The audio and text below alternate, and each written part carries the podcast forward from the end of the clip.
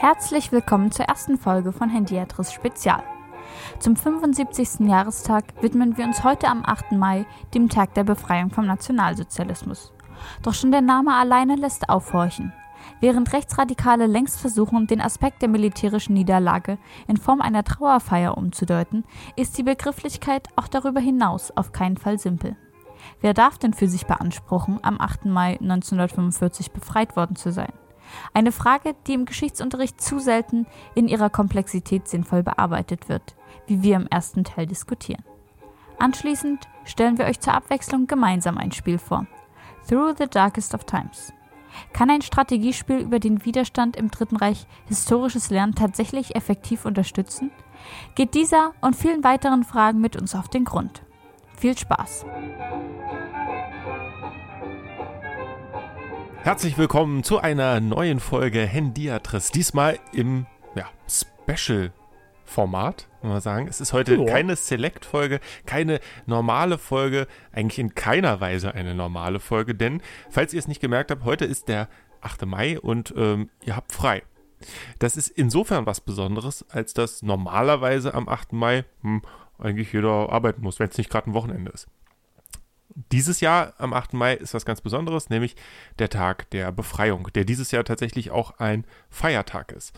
Äh, zu diesem speziellen Grund haben wir uns zusammengesetzt, um über diesen Tag und auch über ein passendes Spiel zu reden. Aber bevor wir mit dem Ganzen starten, habe ich erstmal was mitgebracht. Sehr schön, Herr Lehrer. Augenzeugenbericht von der Eroberung Berlins durch sowjetische Soldaten. Im Lazarett gegenüber werden jede Nacht alle Schwestern vergewaltigt. Die Russen leuchten jede Nacht die Verwundeten ab, ob sich eine dort versteckt hält. Die Ärzte sagen, es wird schlimme Geschlechtskrankheiten geben. Unsere Soldaten haben die Gonorrhoe aus Frankreich mitgebracht und in den Osten eingeschleppt. Von dort kommen sie nun mit ihrer Syphilis hierher. Das war von ähm, Margret äh, Bovary, Tagebuch eines, äh, Tagebuch, Quatsch, Tage des Überlebens, so rum. Ähm, von Berlin 1945, rausgegeben dann in München 1985. Ähm, diese kleine Quelle habe ich aus einem Schulbuch. Ähm, und dieses Schulbuch beschäftigt sich auf dieser Doppelseite, die ich hier habe, mit der Frage, die auch relativ klassisch ist, können wir gleich mal drüber sprechen, inwiefern die überhaupt sinnvoll ist, mit der klassischen Frage Niederlage oder Befreiung. Also ob dieser Tag heute, vor 75 Jahren, ein Tag der Niederlage war oder ein Tag der Befreiung.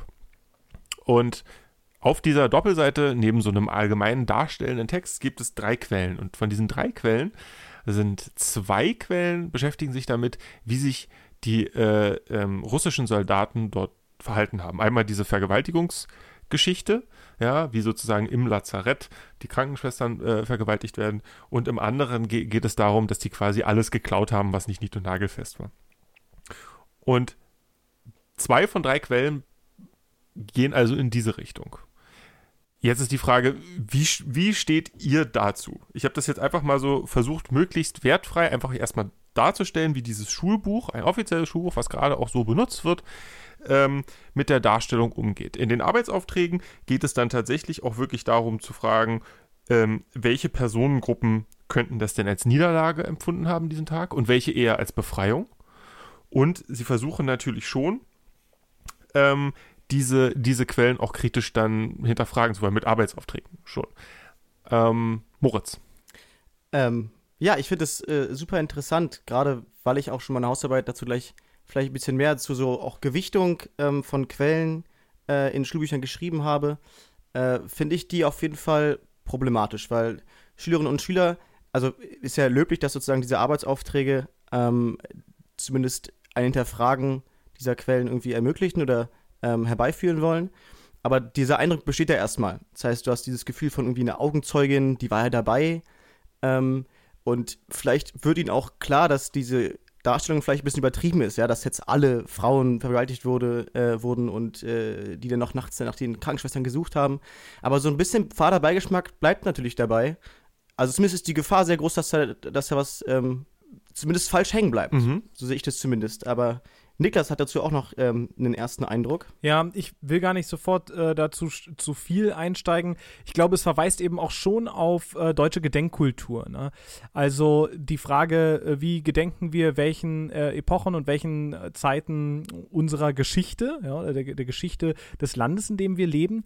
Und ähm, ich, ich glaube, wenn wir uns sozusagen den Diskurs angucken, die auch in so neurechten Parteien und Strömungen, zum Beispiel in der AfD, ähm, gepflegt werden, dann ist das ja ganz häufig so ein Motiv. Ja? Also dieses, ähm, wir haben jetzt viel zu lange, haben wir uns äh, mit, dem, mit dem Dritten Reich beschäftigt und das ist jetzt 75 Jahre her und ist ja nur ein kleiner Teil der sonst so glorreichen deutschen Geschichte, was ja äh, übrigens auch ganz stark, genau, der Fliegenschiss, der, der viel so, zitierte. So ein Idiot.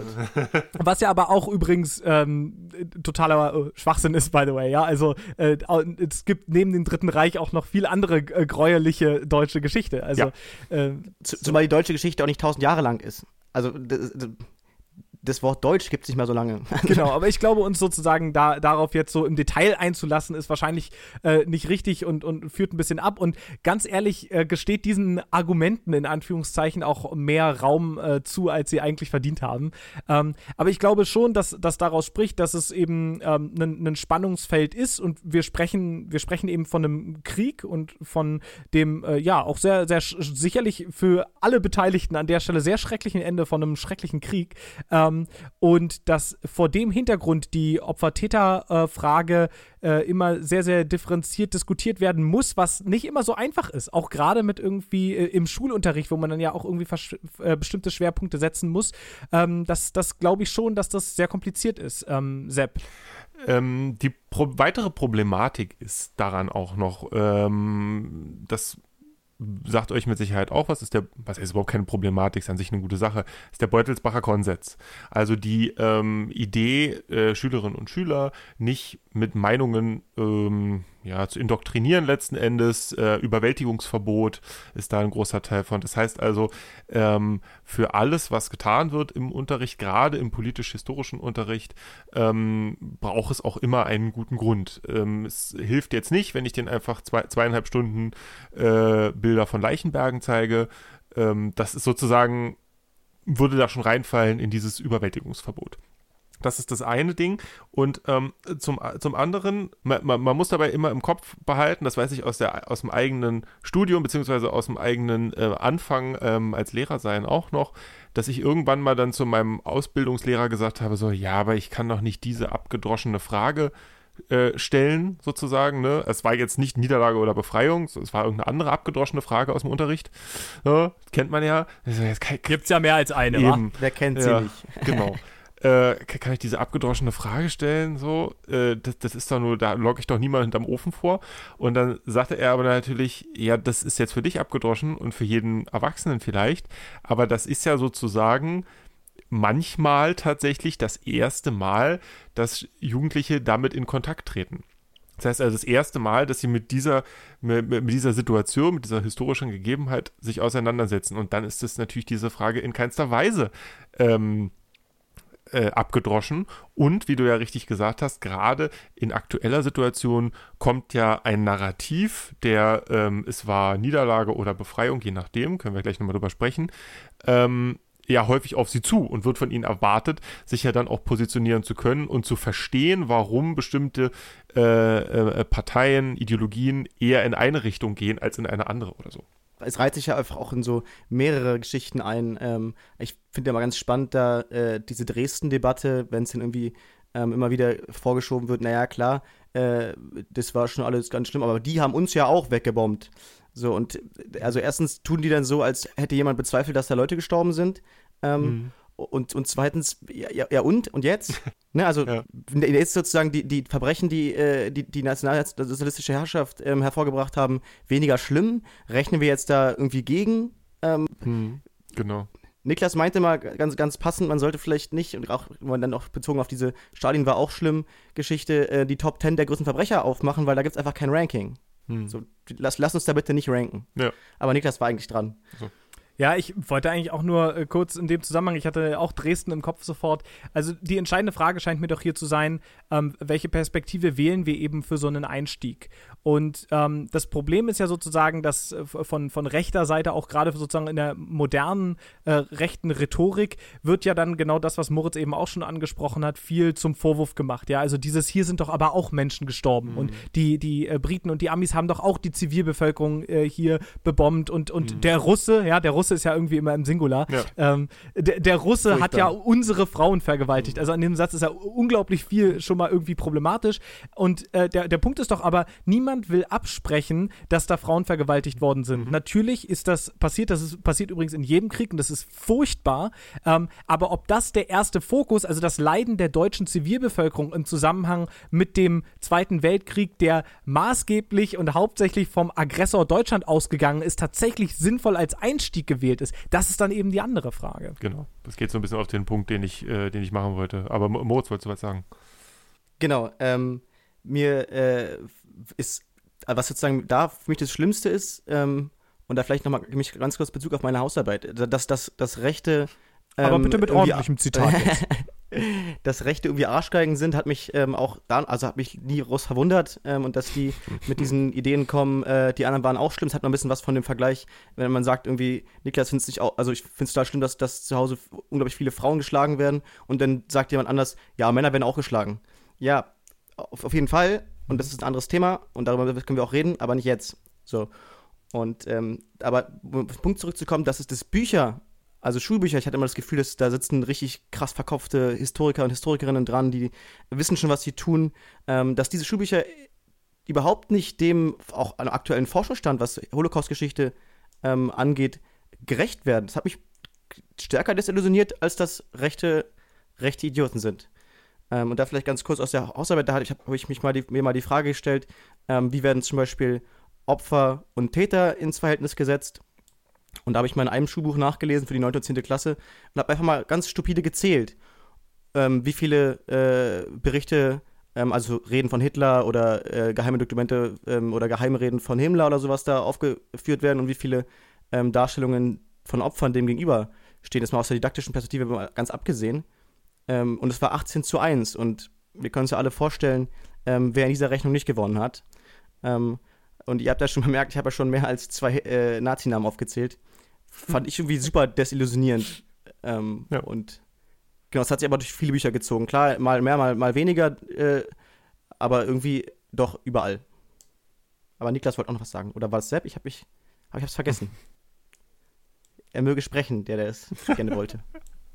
Also, ich wollte dazu nur die kleine Anmerkung machen, dass das ja so ein generelles Problem ist, was, äh, glaube ich, nicht unterschätzt werden darf. Dass nämlich dieses Abstraktionsvermögen muss man auch erstmal entwickeln. Ja, also die Möglichkeit auf Geschichte als etwas Konstruiertes und als eine Aneinanderreihung von Geschichten äh, zu blicken, die auf eine bestimmte Art und Weise und von einer bestimmten Perspektive aus erzählt wird und damit übrigens auch machtpolitische ähm, äh, Wirkungen entfalten. Ähm, das ist ganz wichtig und ist manchmal gar nicht so auf den ersten Blick sichtbar. Ne? Also als Schülerin oder Schüler sage ich, na, wieso, wie kann denn Geschichte falsch sein? Wurde das da am 18. Juni unterzeichnet oder nicht? Ja, so. Und, äh, oder in dem Fall am, am 8. Mai. Ähm, Die Geschichte halt. Genau. Und äh, dass sozusagen nicht unbedingt die Frage, was davon jetzt tatsächlich passiert ist, äh, die entscheidende Rolle spielt, sondern was wir davon mit in was für Zusammenhängen erzählen, die viel entscheidendere ist. Denn der Punkt ist ja, Geschichte ist logischerweise immer irgendwie zusammengefasst, weil sonst würden wir ja immer wieder alles wiederholen und dann würden wir nie fertig werden. Ne? So, und das heißt, die Frage liegt eben viel mehr in der Gewichtung. Aber dazu könnt ihr sicherlich auch noch, auch noch mehr sagen. Ähm, Sepp wollte, glaube ich, dazu auch noch was hinzufügen. Ja, ja. Ähm, um da äh, meinen guten Freund und deinen Professor zu äh, zitieren, Moritz. Ich, ich wette, du nimmst mir jetzt meinen Punkt weg. Ich streiche Echt? schon mal. Wirklich? ähm, Erzähl bitte. Mit dem Bleistift von der Liste runter. ähm, der, der, der immer wieder darauf, ähm, darauf Bezug genommen hat, Martin Lücke übrigens, ähm, der, der immer wieder darauf Bezug nimmt und sagt so, welche, welche äh, Personengruppen, welche, welche, welche Personen in der Geschichte kommen denn nicht zu Wort? Von wem hören wir denn nichts? Das ist eine äh, äh große Aussage darüber, wie wir ähm, wie wir unsere eigene Gesellschaft definieren. Ne? Also natürlich gibt es Gruppen, die einfach stumm sind, sozusagen in der, in, in der Geschichte, weil sie entweder weil sie nicht die Möglichkeiten hatten, Dinge aufzuschreiben, was auch immer. Ja, da gibt es verschiedene Dinge, warum das sein kann. Und wir deswegen nichts von ihnen hören. Das ist das eine. Und dann gibt es halt auch noch die Möglichkeit, dass sie quasi bewusst nicht gehört werden, wenn wir an äh, Verfolgung von Homosexuellen denken, wenn wir an, ähm, ja, müssen wir gar nicht so weit gehen, weil wir beim Thema bleiben über ähm, Opfer des Holocausts, ja, ähm, in, in Darstellungen äh, in Geschichtsbüchern. Brauchen wir gar nicht so weit gehen. Ähm, diese, die, diese Quellen sind stumm und, und bleiben dadurch stumm und reproduziert sich quasi auch selber. Und was man tatsächlich am besten oder wie man am besten tatsächlich diesen Punkt klar machen kann, den du gerade meintest, Niklas, ist, wenn man mit den Schülerinnen und Schülern alte Geschichtsbücher anguckt. Das funktioniert tatsächlich extrem gut. Äh, Mache ich auch viel zu selten, müsste ich viel häufiger tun, indem man sich zum Beispiel BRD und DDR-Geschichtsbücher im Vergleich anguckt und dieselben Ereignisse, die die beide äh, Staaten behandeln und wie sozusagen da Unterschiede sind und wie sozusagen die äh, ja, der Aufbau äh, der eigenen Staatsidentität da eben drinsteht, um, indem man Geschichte nutzt. Ähm, und ähm, da, das ist eben so ein ganz, ganz wichtiges Zahnrad eigentlich daran. Ja. Ähm, da möchte ich noch eine Sache hinzufügen, Niklas, du hast auch gesagt, ähm, und du ja gerade eben auch so ein bisschen, die Frage ist, welche Geschichte man erzählt. Und ich glaube, das ist so krass der Punkt. Und das war eigentlich das, was ich von, von Lücke auch stark mitgenommen habe. Ähm, es, es gibt halt nicht die Geschichte, sondern, ähm, also sonst wird es erreichen, dass wir den Kindern Lesen, Lesen beibringen und ihnen das Buch geben, dann ist die Sache erledigt. Ähm, oder den Schülerinnen und Schülern, sondern dass es darum geht, dass wir Geschichten erzählen. Ja, es ist tatsächlich einfach ein Erzählen von Geschichten. Klar hat die irgendwie einen stärkeren Wahrheitsanspruch als jetzt vielleicht Game of Thrones oder ähm, in dem Fall, glaube ich, äh, Song of Ice and Fire heißt das Buch. Ähm, mhm. Aber am Ende erzählen wir Geschichten. So, wir, wir, nehmen uns Fakten und verknüpfen die mit einer Geschichte, die wir erzählen. Und die kann man auch auf ganz verschiedene Weisen ähm, erzählen. Und eigentlich ist, muss die Quint also die Idee sein, Schülerinnen und Schülern beizubringen, selbst Geschichten zu erzählen, die am Ende in irgendeiner Form ähm, Hand und Fuß haben. Richtig, das ist die Kompetenz der Narrativität, genau. die quasi Kern eigentlich des Geschichtsunterrichts sein soll. Das heißt also, alle die, die sich pro Stunde eine Doppelseite angucken und da irgendwelche Aufgaben aufschreiben sollen, machen eigentlich zu wenig. Es geht darum, selber Geschichte zu formulieren, sowohl in gesprochener als auch in schriftlicher Sprache und kritisch mit, und da sind wir bei dem Punkt, warum Geschichtsunterricht wichtig ist, kritisch mit der Jetztzeit umgehen, weil eigentlich der Name des Faches schon falsch ist. Wenn wir den ernst nehmen würden, müssten wir ihn entweder Geschichten nennen, ja, ja ähm, oder tatsächlich Zukunft, weil was wir machen, ist ja, es ist ja kein Selbstzweck. Es geht ja nicht darum, äh, ähm, wie ja früher tatsächlich die Idee eigentlich war, im humanistischen Bildungsideal, na, man muss halt wissen, wann alle Kaiser da waren und bla bla bla und die ähm, antike Geschichte und bla, juckt keine Sau es geht darum, aus der Jetztzeit sich für die Zukunft zu rüsten. So. Was anderes als in die Vergangenheit mach, äh, gucken kann man ja gar nicht. Wohin soll man denn sonst gucken? Ja, ähm, das heißt auch nicht zwangsläufig, dass man aus der Geschichte lernt. Das ist nochmal ein ganz anderes Thema, über das wir zu anderer Zeit gerne mal sprechen können. Also nicht, man kann keine Handlungsanweisungen aus der Geschichte lernen, richtig.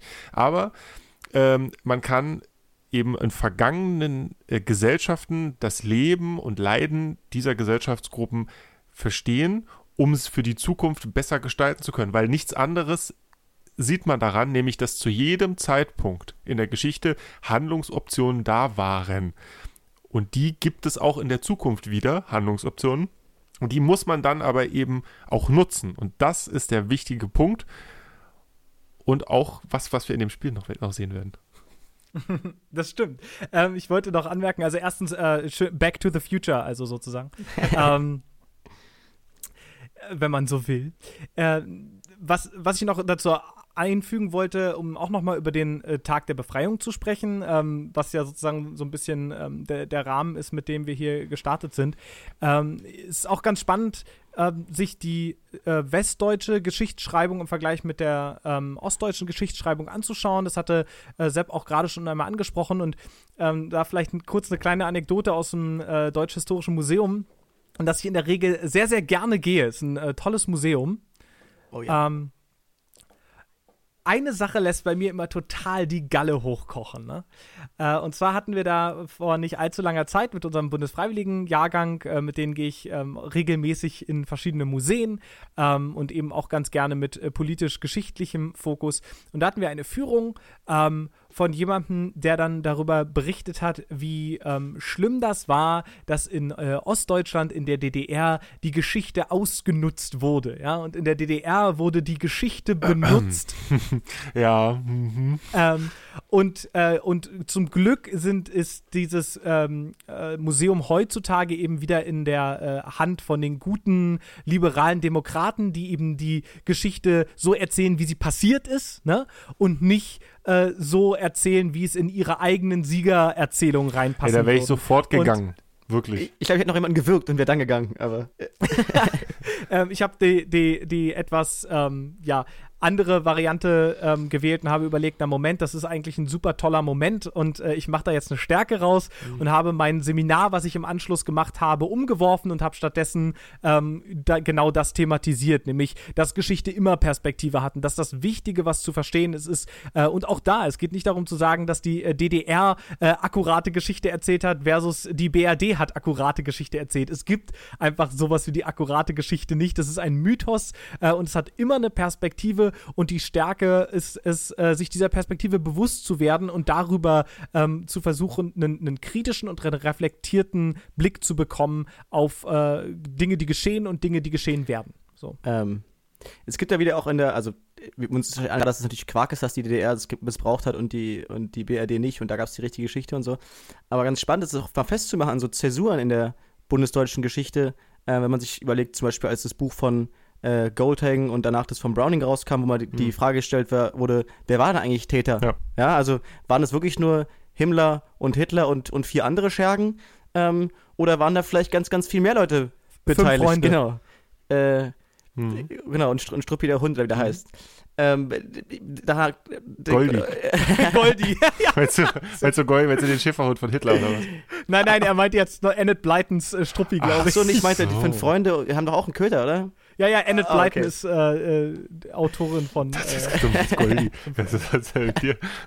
Hieß der Goldie? Der ist ja nicht anders? Der hieß Goldie. Egal. Ja. Blondie ist der. Blondie hieß der. Oder, oder Blondie. Blondie. Würde ich fast drauf wetten, Blondie, dass der Blondie ist. Natürlich! Natürlich, ja, Goldie, ja. natürlich. Aber Gold, Selbst das ist auch, Geschichtswissen, ja. das ist die Geschichte. Ja, das muss man wissen. Und genau so hat die DDR übrigens äh, die Geschichte ausgenutzt. Genau, aber, genau. Äh, aber auch viele andere Geschichten, die so Brownie statt Blondie. Um meinen Punkt noch kurz fertig zu machen, auch, auch das war nicht nur in den 90ern mit Goldhängen, das war auch mal die Frage nach der Wehrmachtsausstellung, haben die mit, mitgewirkt, haben manche alle nein, das war eine ehrenwerte oh, ja. Armee, das war nur die SS. Ähm, Spoiler, es war es nicht. Ähm, aber auch in den 60er Jahren ja. äh, die äh, Folge Holocaust, die Geschichte der Familie, der Familie Weiß, wo es dann auch eine große Debatte gab, ähm, darüber darf man den Holocaust in, in, in, in so Schmier, äh, schmierende Seifenopern, haben sie es damals genannt, ähm, darstellen und, oder nicht. Ähm, da gab es dann teilweise so Anschläge auf Sendemasten, ähm, damit das nicht gesendet werden kann. Es gab Public Viewings, da zum ersten Mal in der Geschichte überhaupt in der Bundesrepublik so klassische Public Viewings. Ja, das muss man, also, und danach war auch nicht alles, alles Gold. Ne? Also es, die Geschichte hat mhm. sich, die Geschichte, die, die erzählt wird, hat sich stetig verändert und verändert sich natürlich auch jetzt total. Ähm, Niklas. Mhm. Mhm. Äh, genau, ich wollte nur, äh, mir gerade aufgefallen ist, dass ich meinen eigentlichen Punkt gar nicht mehr oh. gemacht hatte, den noch kurz hinterher schieben. Und zwar, dass es äh, in der DDR, um den Kreis nochmal zu schließen, äh, bis zur äh, Einführung der Fünf-Tage-Arbeitswoche, ähm, der, äh, in dem, äh, muss man dazu sagen, in dem Zusammenhang sind sehr viele Feiertage abgeschafft worden als arbeitsfreie Feiertage in, in der DDR. Ähm, aber bis dahin, ähm, das war glaub, Ende der 60er, Anfang der 70er, ihr könnt mir gerne weiterhelfen, wenn ihr es wisst, äh, bis dahin war der Tag der Befreiung in der DDR ein Feiertag. In äh, Deutschland ist der dieses Jahr mit dem 75-jährigen Jubiläum äh, das erste Mal ein offizieller, auch arbeitsfreier Feiertag. In manchen Bundesländern Deutschland ist ja, also in Berlin. Und auch nur einmal. Sagen, äh, Genau, auch einmalige Geschichte. Und äh, in einigen Bundesländern ist der Gedenktag. Das bedeutet nochmal was anderes. Ne? Das heißt also, dass man trotzdem arbeiten muss und solche Sachen. Ähm, aber wie dem auch sei, auf jeden Fall, was ich ganz spannend fand, also natürlich, ne, äh, Wikipedia ist als äh, Quelle nicht ausreichend. So, das erzählen wir auch unseren Schülerinnen und Schülern immer. Es ist aber A, durchaus ganz interessant, um eine erste Perspektive zu bekommen. Und auch zweitens da wieder interessant, wie bei allen Quellen übrigens, die man liest und, und allen ähm, Texten über Geschichte, äh, mit einem kritischen Auge drauf zu blicken Und fand ich ganz spannend, weil das relativ unkommentiert, also relativ trocken äh, gesagt wurde, äh, dass der Gedenktag ja deswegen äh, eigentlich dieses Jahr zum ersten Mal gefeiert werden würde, denn die DDR war ja auch eine äh, reine Diktatur und äh, deswegen kann das nicht als demokratisches Gedenken äh, zählen. Ja, was ich eine sehr, also eine ne Aussage, über die man sicherlich diskutieren kann, aber das auch wieder sehr spannend finde, das dann in der Quelle als so, ähm, ja, ganz schlichte Aussage wieder Stell, zu Stellen wir jetzt einfach mal so hin. Gibt es ganz ganze äh, Forschungsbereiche an der Uni, die sich genau dieser Frage stellen. Ja, natürlich, äh, selbstverständlich. klar. Ja. ja, genau, du hast vollkommen recht. Äh, in der DDR war es äh, gesetzlicher Feiertag äh, von, ich glaube, 1950 bis irg irgendwann in die späten 60er oder sowas, genau. Ähm, war, war das äh, tatsächlich Feiertag. bei, bei uns ist es ja dieses Jahr eigentlich, das darf man eigentlich gar nicht laut sagen. Ist euch klar, warum das dieses Jahr ein Feiertag ist? Ja, ja. Und sonst eigentlich Weil der nicht? Tag der, also der ähm, Frauentag auf ein Wochenende gefallen ist und man schnell einen neuen einen Feiertag haben wollte, damit man, oder? War das nicht so? Genau. Ja. Oh, wir haben gerade Besuch, uh, sehe ich da. Ja, meine kleine Tochter ist gerade da. Hallo. Magst du mal Hallo sagen? Du gehst jetzt ins Bett, ne? Sag mal, Lotti, was denkst du eigentlich zum Tag der Befreiung? Achso, die kann dich ja nicht hören. Ach so, das tut mir leid, Mist. Sag mal nochmal. Hey Lotti, ich bin's Niklas. Ich wollte mal fragen, was denkst du denn so zum Tag der Befreiung? Freust du dich, dass der Papa da dieses Jahr frei hat? Ja. Ja. Schön. Oh, meine süße Maus. Hm. Gehst du ins Bett jetzt? Ich soll weiterreden? Gut, mach, mach ich sofort, ja, wenn du wieder raus bist. Nö, ich nicht. Hm, jo, ich will nicht mehr schon was. Sagst du mir gute Nacht? Gute Nacht. Ich Ja. will aber nicht raus. Ich will noch kurz. Willst bei mir bleiben? Oh, Mäuschen, guck mal, wir nehmen hier gerade auf. Ja, und da muss man jetzt natürlich fragen, war das jetzt äh, ein Akt äh, der Befreiung oder äh, der Tag des Sieges gegen Lotti? Es war auf jeden Fall Herzschmerz. oh. Ähm, aber ich, kann- ich kann, glaube ich, ganz gut wieder einsteigen. Go for it. Genau, äh, tatsächlich weiß ich das aus äh, äh, ziemlich verlässlicher Quelle, weil nämlich äh, der Weltfrauentag, Internationale Frauentag, mein. Geburtstag ist. Frauenkampftag. Ähm, und Ich ähm, muss das nicht mal selbst sagen diesmal. ähm, ist, das, ist, ist das eine wichtige Unterscheidung? Ist mir gar nicht bewusst. Ja, weil es geht eben, das, also das ist sozusagen äh, für ein ganz kurzer, ein, darum geht es heute nicht, aber ganz kurze Erklärung. Ähm, der äh, Frauentag, ja, also beziehungsweise eben ursprünglich der internationale Frauenkampftag handelt eben eigentlich um so Geschichten wie die Suffragettes, ne? Also Ja. die, äh, der Kampf von Frauen für politische Mitbestimmung, für Gleichstellung, ähm, für die Einführung von der äh, Bestrafung von Vergewaltigung in der Ehe, Dinge wie sowas, also Kämpfe, die ausgetragen wurden und was eben, äh, da, da können Moritz und ich uns dann äh, jetzt gleich wieder streiten, was sozusagen ja in einer, in einer liberalen Marktwirtschaft gerne passiert, ist, äh, dass solche Sachen dann eben wiederum auch zu äh, viel gut Konsumprodukten werden. Ähm, Oh ja, und deswegen das- ist mir der. Frauen Ja. des, deswegen ist mir der Frauenkampftag so wichtig. Äh, Also nicht nur mir, sondern einfach in der feministischen Debatte ist es, ist es eine wichtige Unterscheidung, weil es eben nicht darum geht, dass du deinem Babe einmal noch Blumen mitbringst, äh, während du sie im, im, im Bett missachtest oder so, Ja. äh, sondern dass dahinter eine ganz spezifische Geschichte von, von Kampf um Gleichberechtigung und Emanzipation steht und eben nicht pinke T-Shirts, wo drauf Aber steht ich will jetzt kurz Girlboss. feststellen, dass es mir Ja. nicht, also wir würden uns wahrscheinlich jetzt über das Thema das, äh, unterhalten, aber ich, ich werde niemals behaupten, dass es cool ist, einfach, dass alles ge- geregelt ist, weil ich mal ein paar Blümchen mitgebracht habe. Ähm, uns einfach einig, das mal festzustellen. Also, ähm, genau, und unterm Strich muss einfach stehen bleiben, dass Moritz findet, äh, dass Frauen sich mal nicht beschweren sollen, wenn es doch pinke T-Shirts gibt. Arsch. Ähm, genau, was ich aber eigentlich sagen wollte, war, ähm, das ist ja mein Geburtstag, das heißt, ich kann mir relativ gut merken äh, oder habe äh, ähm, mich natürlich extrem gefreut, aus zwei Gründen. Einmal, weil äh, diesem Tag einfach mehr Beachtung geschenkt wird, indem es ein offizieller neuer Feiertag ist und es gleichzeitig natürlich noch mein Geburtstag war, ist, äh, das äh, ist natürlich für mich privat auch nochmal cool, dass ich an meinem Geburtstag nicht arbeiten muss ist jetzt ein kleiner Bonus quasi. Aber ähm, tatsächlich bei der Einführung dieses Tages war es ja dann einfach so, dass die nächsten beiden Male, wenn dieser Tag äh, äh, hätte Feiertag sein sollen, nämlich letztes Jahr und dieses Jahr, äh, es beides halt Wochentage waren, die, äh, äh, ich, ich glaube, letztes Mal war es ein Samstag und jetzt, jetzt war es ein glaub Sonntag auch. oder weiß ich gar nicht mehr. Irgendwie so, muss ja so sein. Ähm, und man dann quasi einen Feiertag eingeführt hätte, der die nächsten zwei Jahre erstmal nicht da ist. Ähm, und man deswegen gesagt hat, ich glaube, letztes Jahr war es äh, Reformationstag. Kann das sein? Und dieses Jahr halt dann eben äh, Tag der Befreiung als quasi Ersatz in Anführungsstrichen äh, äh, Feiertag, genau. Was ja auch ein ulkiger, äh, ulkiger Punkt eigentlich ist, weil wir den 1. Mai schon frei haben und dann logischerweise die Woche drauf äh, ähm, dann jetzt nochmal frei. Äh, dazu noch eine äh, ganz kleine Anekdote, wenn wir schon über Anekdoten äh, dieses Feiertags reden. Ich war, als der ähm, eingeführt wurde, ebenfalls mit einer Gruppe von meinen Bundesfreiwilligen im Abgeordnetenhaus und war da in einer politischen Diskussion mit Ina Schiborra, ist eine Abgeordnete von der SPD und ist die äh, wissenschaftspolitische Sprecherin äh, im Abgeordnetenhaus, die damals ganz maßgeblich an dieser Einführung dieses Feiertags des Frauenkampftages äh, beteiligt war. Und es war ganz witzig, als sie erzählt hatte, wie das zustande gekommen ist, nämlich dass einfach die Debatte wieder aufgemacht wurde. Äh, Berlin hatte nämlich äh, zu dem Zeitpunkt oder hat es immer noch, äh, jetzt nur auf dem geteilten letzten Platz, äh, deutschlandweit die wenigsten Feiertage. Und äh, sie meint, das war ganz witzig. Mh, eigentlich wäre das durchaus eine schwierige Debatte geworden, aber sie haben die Debatte sozusagen so auf den Tisch gebracht, ne? Also wir brauchen in Berlin einen neuen Feiertag, dann haben alle gesagt, super, und dann hat irgendwie ein, ein Linksbündnis sich gefunden, die sofort gesagt haben, ja, was haltet ihr von Frauenkampftag? Und das ist letztendlich nur durchgegangen, weil die Konservativen sozusagen nicht darauf vorbereitet waren, einen Gegenvorschlag so richtig schnell vorzubringen und dadurch ist es dann innerhalb von kürzester Zeit Ja, von. Vorschlag über Beratung zu Abstimmung und dann durch ins Gesetz gegossen, äh, innerhalb von äh, wenigen Tagen. Ähm, das war irgendwie eine ganz absurde und Obwohl und es tatsächlich einen Gegenvorschlag gab, immerhin. Ne? Also es war, der Europatag stand auch noch im Raum. Genau, na Ähm, klar, aber äh, das war relativ klar, dass ich dafür keine Mehrheit finden würde. Ja, ja, genau. Es war natürlich einfach Nacht- und, Nebel, Nacht und Nebelaktion. Es ist natürlich grundsätzlich spannend, ähm, darüber nachzudenken, was sind Feiertage eigentlich, warum haben wir die äh, und welche, ne, also wenn wir jetzt mal so äh, abzählen würden, was gibt es alles für Feiertage, wo sagt man also der, der äh, bösen äh, Marktwirtschaft, so heute dürft ihr äh, da darf nicht gearbeitet werden. Ja, was sind Tage, an denen es, die uns politisch, erinnerungskulturell so wichtig sind oder religiös, ja, ähm, so wichtig, dass wir das unterbrechen und sagen, so heute machen wir das nicht. Und das ist dann natürlich schon ein Statement, das muss man schon mal so sagen, ähm, dass es dieser Tag geworden ist. Und das finde ich auch wirklich richtig super.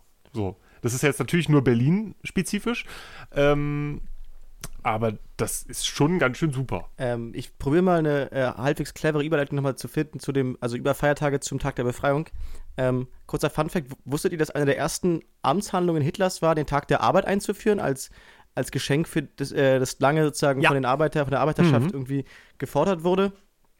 Ähm, und was zum Tag der Be Befreiung. Ähm, ich habe, also ich will einfach mal in die Runde schmeißen und ich würde mich interessieren, was ihr davon denkt. Ich hatte, ähm, glaube ich, vor einem Jahr, ich glaube, ziemlich genau vor einem Jahr am Tag der Befreiung das Gespräch mit jemandem darüber und dann meinte ich halt, ja, ist doch cool, wir wurden ja irgendwie von der, also das Land wurde von der Nazi-Herrschaft mehr oder weniger befreit. Ähm, da meinte er aber gleich, ja, nee, würde sich nicht so, die Leute, die danach in der DDR gelebt haben, wurden nicht befreit. Die werden erst 89 befreit. Ähm, wenn man, also in der, in der Logik sozusagen, dass die Diktatur für die nicht weg war.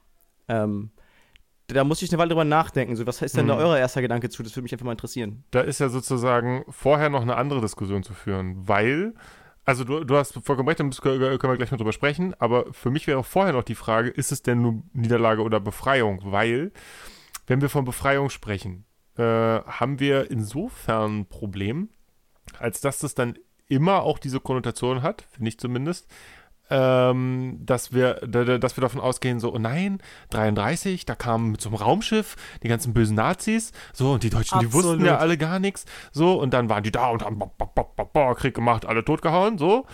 Und dann kam, oh, 45, dann, Gott sei Dank, wurden wir, wurden wir befreit von denen, ne? Also das nimmt in der Formulierung schon einen ganz klaren Schuld, also ne, Kollektivschuld wieder andere Diskussion, aber ähm, nimmt so eine ganz klare, einen ganz klaren Schuldteil weg. Ne? Wir wurden befreit und jetzt können wir wieder normal sein. Das liegt da drin. Niederlage hat dieselbe, also hat nicht dieselbe, aber eine ganz andere Problematik in sich. Meiner Meinung nach, ne, wenn wir davon sprechen, so, dann ist es ja das Gegenteil zu einem Sieg, den auch niemand gewollt haben kann. So, wer hat denn da verloren? Ja, irgendwie haben alle verloren. So, Also Tag der Niederlage für alle. Oder es ist, beide Formulierungen sind sehr problematisch. Deswegen wollte ich da vorher noch mit euch, bevor wir dann über den nächsten Schritt, wie es dann in diesem speziellen Fall nochmal war. Niklas. Ähm, da finde ich eine ganz elegante Lösung tatsächlich. Ähm, in der ehemaligen Sowjetunion war ja das, äh, hieß es sozusagen in dem von dir gerade vorgestellten, äh, in der von dir vorgestellten gegenteiligen Formulierung Tag des Sieges. Genau. Ähm, und war übrigens Ja. interessanterweise der 9. Mai, ne? nicht der, nicht der 8. Und zwar einfach nur, weil in Zeitzone Moskau Action, zwei ja. Stunden später war. Ja. Ähm, Zeitzonen und sowas. Ähm, genau.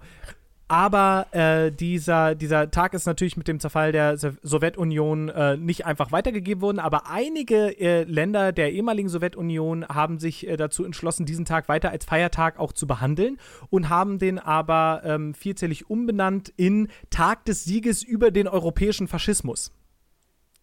Ähm, das heißt sozusagen, äh, dieses Problem versucht anzugehen über eine begriffliche Spezifikation, was sicherlich jetzt ähm, nicht die, jetzt haben wir es gelöst ist, aber äh, zumindest schon mal ein Ansatz. Ja, Ja, das war auch zum Beispiel meine Argumentationsweise dann, als ich äh, äh, meinem Gegenüber dann probiert habe zu erklären, dass es vielleicht das so getrennt betrachtet werden muss, ähm, ohne dann irgendwie den, das, das Leid der ähm, DDR-Bürgerinnen und Bürger äh, in Frage zu stellen. Und ich glaube halt auch, dass sozusagen, ähm, was wir nicht vergessen dürfen, ist, wer wurde befreit. Ne?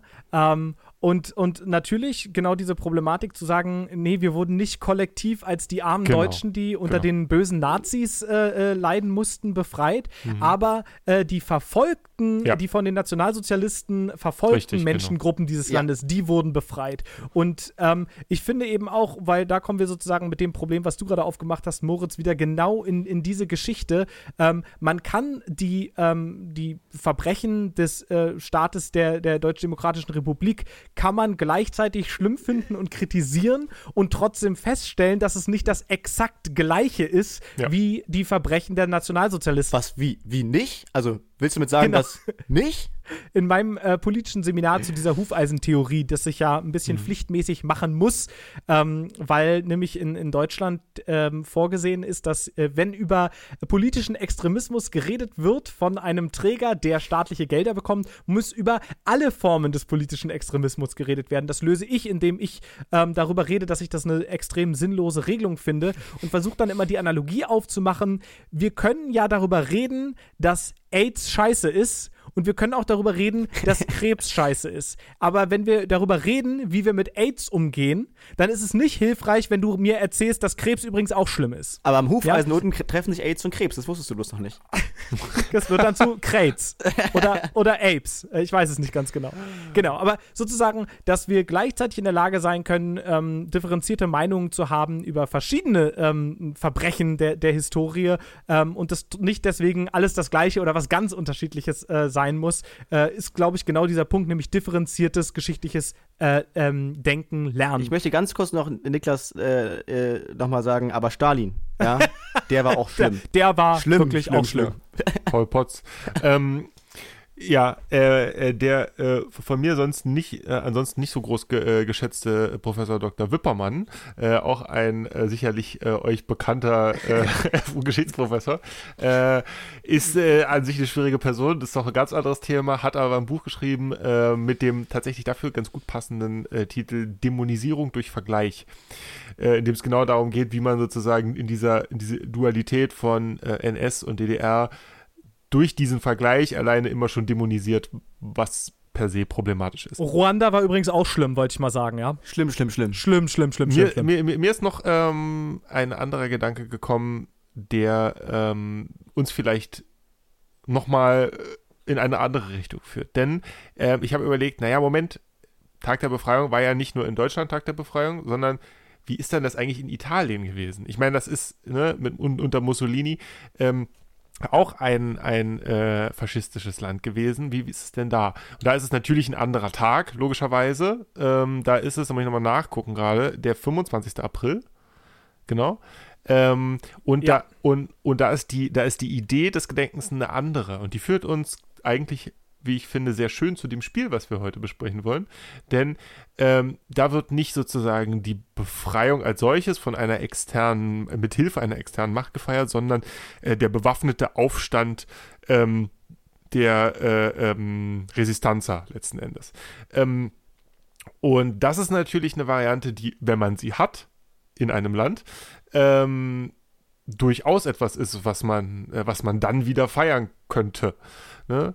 Und ähm, sehr passend dazu haben wir uns zu diesem Tag der Befreiung mit einem ähm, Spiel auseinandergesetzt, was relativ aktuell ist. Ihr beide ähm, habt das ähm, sogar vor dem Erscheinen ähm, auf der Gamescom gesehen. Ganz Ne? genau. Äh, Im letzten August waren Genau. Moritz und ich gemeinsam auf der Gamescom und äh, eines unserer Highlights ähm, aus jetziger Perspektive noch viel mehr, aber auch schon damals äh, war ähm, Through the Darkest of Times.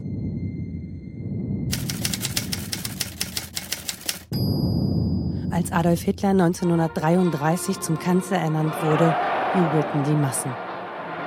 Aber wir nicht. Wir wussten, dass nun schlimme Zeiten anbrechen würden. Wir wussten, dass die Drohungen der Nazis keine Lehren waren. Dass sie meinten, was sie sagten. Wir mussten etwas tun. Wir durften nicht schweigen. Aber wir wussten auch, es kann uns den Kopf kosten. Ich habe ja noch meinen Handysticker genau. auf dem davon. Ähm, bis heute. Ja, Ja, und ich habe hier die Postkarte zu hängen, Stimmt. die ihr beide mir mitgebracht habt. Die, äh, es war nämlich so, dass wir da ähm, hinkamen und unser Glück gar nicht fassen konnten. Wir konnten tatsächlich direkt nebeneinander äh, Platz nehmen und dieses Spiel spielen, ähm, was auf der Gamescom nicht so sonderlich häufig ist. Ja, da steht man auch gerne mal vier Stunden an, um sich eine Cyberpunk-Präsentation anzugucken und nicht mal irgendwie selbst einen Controller. Wir haben auch einmal zu viel, zu, viel, zu viel nachgefragt, ob wir wirklich, also meinen Sie jetzt, dass wir es wirklich uns jetzt hinsetzen können, einfach spielen. Also Genau. ohne auch, also wir standen nirgendwo an. Und ähm, dann äh, tat es denen furchtbar leid, dass wir die Demo nicht zu Ende äh, spielen konnten. Sie mussten uns wegschicken, weil nämlich Journalisten und Journalistinnen kamen, die zu dem Spiel was bringen wollten. Okay. Und äh, die haben uns dermaßen mit Merchandise zugeworfen, Süß. um das wieder gut zu machen. Das war wirklich sehr, sehr äh, toll. Ich ärgere mich gerade eine Platze, dass ich aus einem normalen Glas trinke und nicht aus meinem geilen Paint Bucket Through the Darkest of Times Becher, den ich unten habe. Naja. Richtig. Äh, Paint Bucket deswegen, äh, weil das, glaube ich, verweist auf das, was dieses kleine Studio mit dem Namen Paint Bucket Games nämlich tun möchte, äh, nämlich wirkungsvolle, politische und geschichtlich anspruchsvolle Spiele zu entwickeln. Äh, Sepp, du wirst, glaube ich, gleich lachen. Ich weiß gar nicht, ob dir das äh, bewusst war, aber vielleicht ist es dir in der Recherche auch aufgefallen. Äh, die beiden Gründer des Studios, ähm, Jörg Friedrich und äh, Sebastian Sankt Schulz übrigens, ähm, die haben früher ganz große AAA-Videospiele entwickelt. Und jetzt rate mal, welches zum Beispiel. Spec Ops The Line. Nein. Wirklich? Ja. Ja, wirklich. Oh mein Gott, das ist ja mein absolutes Leib- und Magenspiel. Erzähl mal was zu Spec Ops The Line. Einfach Ah, nur ganz Spec kurz, Ops- damit wir da ja, Einstieg haben. Äh, Spec Ops The Line, ähm, das wird auf jeden Fall in irgendeiner Form, wenn ich es irgendwann mal unterbringen kann, auch mal in diesem Podcast besprochen werden. Denn äh, Spec Ops The Line macht was ganz Fantastisches, Verstörendes, Seltsames mit einem. Ähm, das ist im Prinzip in den ersten Minuten, Stunden des Spiels ein klassischer Call of Duty-artiger Shooter. Ja, auch ein ko kompetenter So Shooter. Militärshooter. Militärshooter funktioniert gut, äh, so, also auch, auch in der Mechanik, alles, alles prima. Und ähm, was dann aber tatsächlich passiert, ist, ähm, dass die Hauptperson, die man spielt, in Situationen gerät, ähm, die sie umsetzen muss ähm, und aber eigentlich nicht will. Ja, also mit dieser, mit dieser Problematik äh, von, von äh, Krieg und ähm, äh, äh, ja nicht umsetzen wollen, was man, äh, was man aber muss, äh, vor, vor, vor diesen Entscheidungen steht, wie äh, be bestimmte Felder mit, mit Napalm beschießen zu lassen und so weiter. Ähm, und quasi die Hauptperson immer verrückter quasi durch diese Situation wird. Es ist ähm, sehr, sehr schwer zu beschreibendes Spiel und auch auf die Gefahr hin, äh, äh, da jetzt wie eine alte, sich wiederholende Schallplatte zu klingen. Ich will dazu nicht mehr sagen, weil ähm, dieses Spiel einen wirklich ja, mit jeder Spielstunde tiefer reinzieht und ähm, das, also so, so ein Erlebnis hatte ich selten. Wirklich Also selten. ich kann nur sagen, mein ehemaliger Mitbewohner und guter Freund Tammo, ähm, der ja Spiele gerne schon auch zu Ende spielt, also wirklich spielt, der hat äh, ähm, in Spec Ops The Line 100% jedes Achievement, alle Schwierigkeitsstufen gespielt. Ähm, also insofern, ich, ich, ich kann deiner Empfehlung noch, noch weitere ähm, Hast du's gespielt? anfügen. Äh, ich habe es noch nicht gespielt, aus einem ganz einfachen Grund. Ich bin äh, also ich habe ja eine sehr lange Phase gehabt, in der ich kaum gespielt habe und es äh, eine ein Genre, womit ich mich wirklich kaum befasst habe, erst in den letzten Jahren so ein bisschen, sind äh, Shooter, also vor allem First-Person-Shooter. Ähm, ich habe auch so ein bisschen so Travel Sickness und so, das heißt Ego-Perspektive Spiele sorgen auch manchmal dafür, dass mir schlecht wird und so. ähm, und ich bin einfach furchtbar Trash in Shootern und ich wollte tatsächlich äh, mir dieses Spiel nicht damit kaputt machen, dass ich es spiele zu einem Zeitpunkt, wo es mich krass frustriert, einfach nur weil ich mechanisch nicht klarkomme. Mhm. Äh, aber es ist bei mir so ganz krass auf der, das muss auf jeden Fall noch kommen Liste. So. Ja, also krasse, krasse Empfehlung, wirklich. Ähm, ja, okay. Äh, das ist ja dann das Studio, äh, jetzt komme ich gerade nicht auf den Namen, in dem sie dann waren. Ähm, Ray, nee, nicht, Gott, nicht Raven. Jäger. Ähm, Jäger, genau.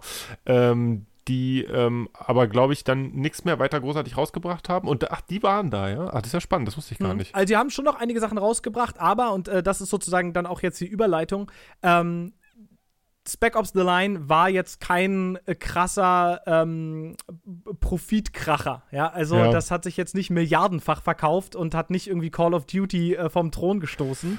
Und äh, daraufhin hat das Studio gesagt, ja, äh, cooler Versuch, ähm, mhm. aber wie wäre es, wenn wir einfach als nächstes Dead Island 2 machen? Äh, so, äh, ja. Und haben das so ein bisschen aufgegeben und daraufhin haben eben Jörg, Jörg, Friedrich und Sebastian St. Schulz beschlossen, wisst ihr was, wir machen jetzt unser eigenes Ding hier in, in Berlin Berlin als Teil von einem so äh, Berliner Indie-Kollektiv äh, und, und deren äh, Studio ist eben Paint Bucket Games ähm, mit der expliziten Idee, Spiele können mehr ähm, und, und können mehr vermitteln und, und tun. Und ich glaube, das ist dann schon auch gleich mal sozusagen dann eine ne These für unsere Diskussion, aber ich glaube, dass man sagen kann, dass sie hier einiges geschafft haben, auf jeden Fall. Mhm. Ähm, wie mehr oder weniger erfolgreich das an bestimmten Stellen waren, genau das werden wir jetzt gleich äh, gemeinsam mal so rauskriegen. Und ähm, genau, und die haben eben, eben dieses Spiel entwickelt, ähm, Through the Darkest of Times, in dem man in vier verschiedenen Zeitperioden im Dritten Reich äh, versucht, eine Widerstandsgruppe äh, zu, zu führen und ähm, versucht es den Nazis schwer zu machen, den äh, verfolgten äh, äh, so gut es geht zu helfen und die äh, Außenwelt so gut es geht darüber zu informieren, was in diesem Deutschland passiert. Es fängt an mit der Machtergreifung äh, Hitlers und, und, den ersten Jahren, 33, äh, macht dann einen Zeitsprung so zur, zum Höhepunkt der nationalsozialistischen Macht, so zur Zeit der Olympischen Spiele.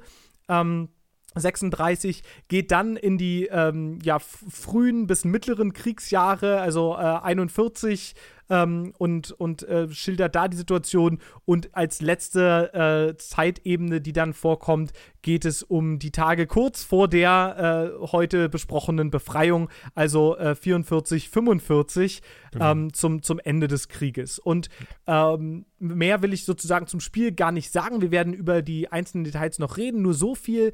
Äh, man steht in den meisten Fällen, liest man entweder etwas, also geschichtliche Texte, die aber immer sozusagen individual Individualgeschichte sind an der Stelle. Also Menschen äh, erzählen exemplarisch ähm, ähm, Schicksale, Dinge, Sachen, die passiert sind, die sicherlich auch sehr lehrreich sind, aber, ähm, und äh, da bin ich sehr gespannt auf eure Perspektive, für mich auch manchmal sehr äh, didaktisierend rüberkam, also ähm, viel schon auch von Lehrliteratur hatte, aber ähm, der Kern war auch eigentlich eher an einem Reißbrett zu stehen mit einer ähm, Stadtkarte von Berlin und äh, Widerstandsaktionen zu planen, immer natürlich mit der Angst davor aufzufliegen und immer in dem Versuch zu äh, vertuschen und nicht aufzufallen und nicht zu viel zu riskieren, aber eben dennoch die Dinge, die, die wichtig sind, auch äh, dafür zu kämpfen und dafür einzustehen. Das war sehr interessant. Wir können über ganz viele Aspekte reden, aber ich möchte mal eine Sache zum Einstieg sozusagen, wo, wo mich sehr interessiert, was ihr da gemacht habt. Äh, es beginnt nämlich eigentlich fast schon mit einer ähm, ja, sehr, sehr sinnstiftenden Frage. Denn in einer der allerersten ja. äh, Szenen des Spiels ähm, werden wir als Hauptcharakter gefragt, worauf wir uns denn jetzt konzentrieren sollen. Und worauf wir uns konzentrieren können, sind genau diese drei Dinge, die ich jetzt, die ich eben schon genannt habe. Also wollen wir uns vor allem darum kümmern, die Verfolgten zu schützen, so gut wir können? Wollen wir die Nazis sabotieren und ihnen das Handeln so schwer machen, wie wir können? Oder wollen wir versuchen, äh, das Ausland, die internationale äh, Gemeinschaft und äh, die Alliierten zu einem späteren Zeitpunkt ähm, zu informieren, was hier passiert und sie dazu, zu, um sie darüber dazu bringen, schnell einzuschreiten? Und mich würde ja total interessieren, was habt ihr gewählt? Äh, ich habe da auch eigentlich, glaube ich, ganz ad hoc entschieden und ich würde mich, glaube ich, jederzeit wieder so entscheiden. Ähm, wäre es mein Aha. erster Playthrough und ich habe mir gesagt, dass ich gerne den Verfolgten helfen möchte. Ähm, was ich, Das habe ich mir fast gedacht. ähm, Ja. ich, ich glaube, Niklas, du hast es nicht genau, das wirst du uns gleich nochmal sagen. Ähm, ja, das war für mich wirklich das, eine ganz klare Nummer. Ähm, Im Laufe des Spiels konnte man das an, ein, an einigen Stellen auch, auch machen. Ähm, daraus würde mich dann auch total interessieren, äh, wenn ihr es an anderes gewählt habt, war das bei euch auch so? Ähm, weil ich konnte zum Beispiel auch die Nazis in die Luft sprengen, ähm, was sozusagen eigentlich meiner Logik zufolge nicht der klassische Ich helfe verfolgten Move ist. Ähm, Genau das habe ich mich auch gefragt. Ich bin total gespannt, wie, ob, ob sozusagen unsere Spielerlebnisse sich jetzt decken oder nicht, ob wir andere Dinge da, ob da andere Strategien möglich waren und so weiter, weil ich habe nämlich das auch so verstanden, dass man, dass es nur sozusagen wie so ein erstes Ziel ist. Und nicht, dass man das jetzt langfristig gewählt hat, diesen Weg. Das war so mein Empfinden im Spiel. Deswegen, ich habe äh, genommen, die Leute informieren. Ja, also ähm, wie soll sozusagen, äh, wir müssen erstmal klar machen, okay, ey, die Nazis sind jetzt nicht die Retter hier, sondern äh, da gibt es ein Problem. Ich glaube, das ist sozusagen eine ähm, Entscheidung, die mich dann auch da. Also, ich hätte bei euch beiden genau diese Entscheidung erwartet.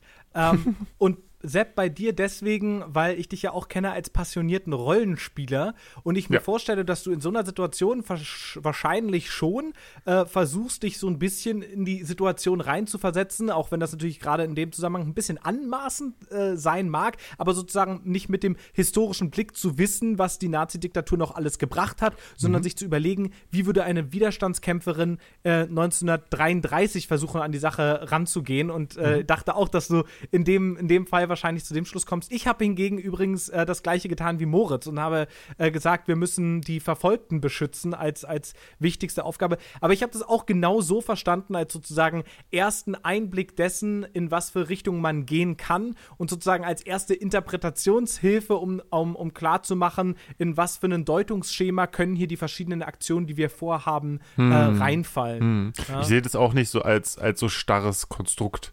Ich glaube nicht, dass das so gemeint war. Also, Oder so ist. Genau, sonst, hätten sie ja wahrscheinlich auch anders, anders gemacht und ich hätte nicht äh, überall Sprengstoff klauen können. Ähm, was ich jetzt hier auch nicht getan habe. Ich habe nichts in die Luft gesprengt. Ähm, bis zum Schluss. Mhm.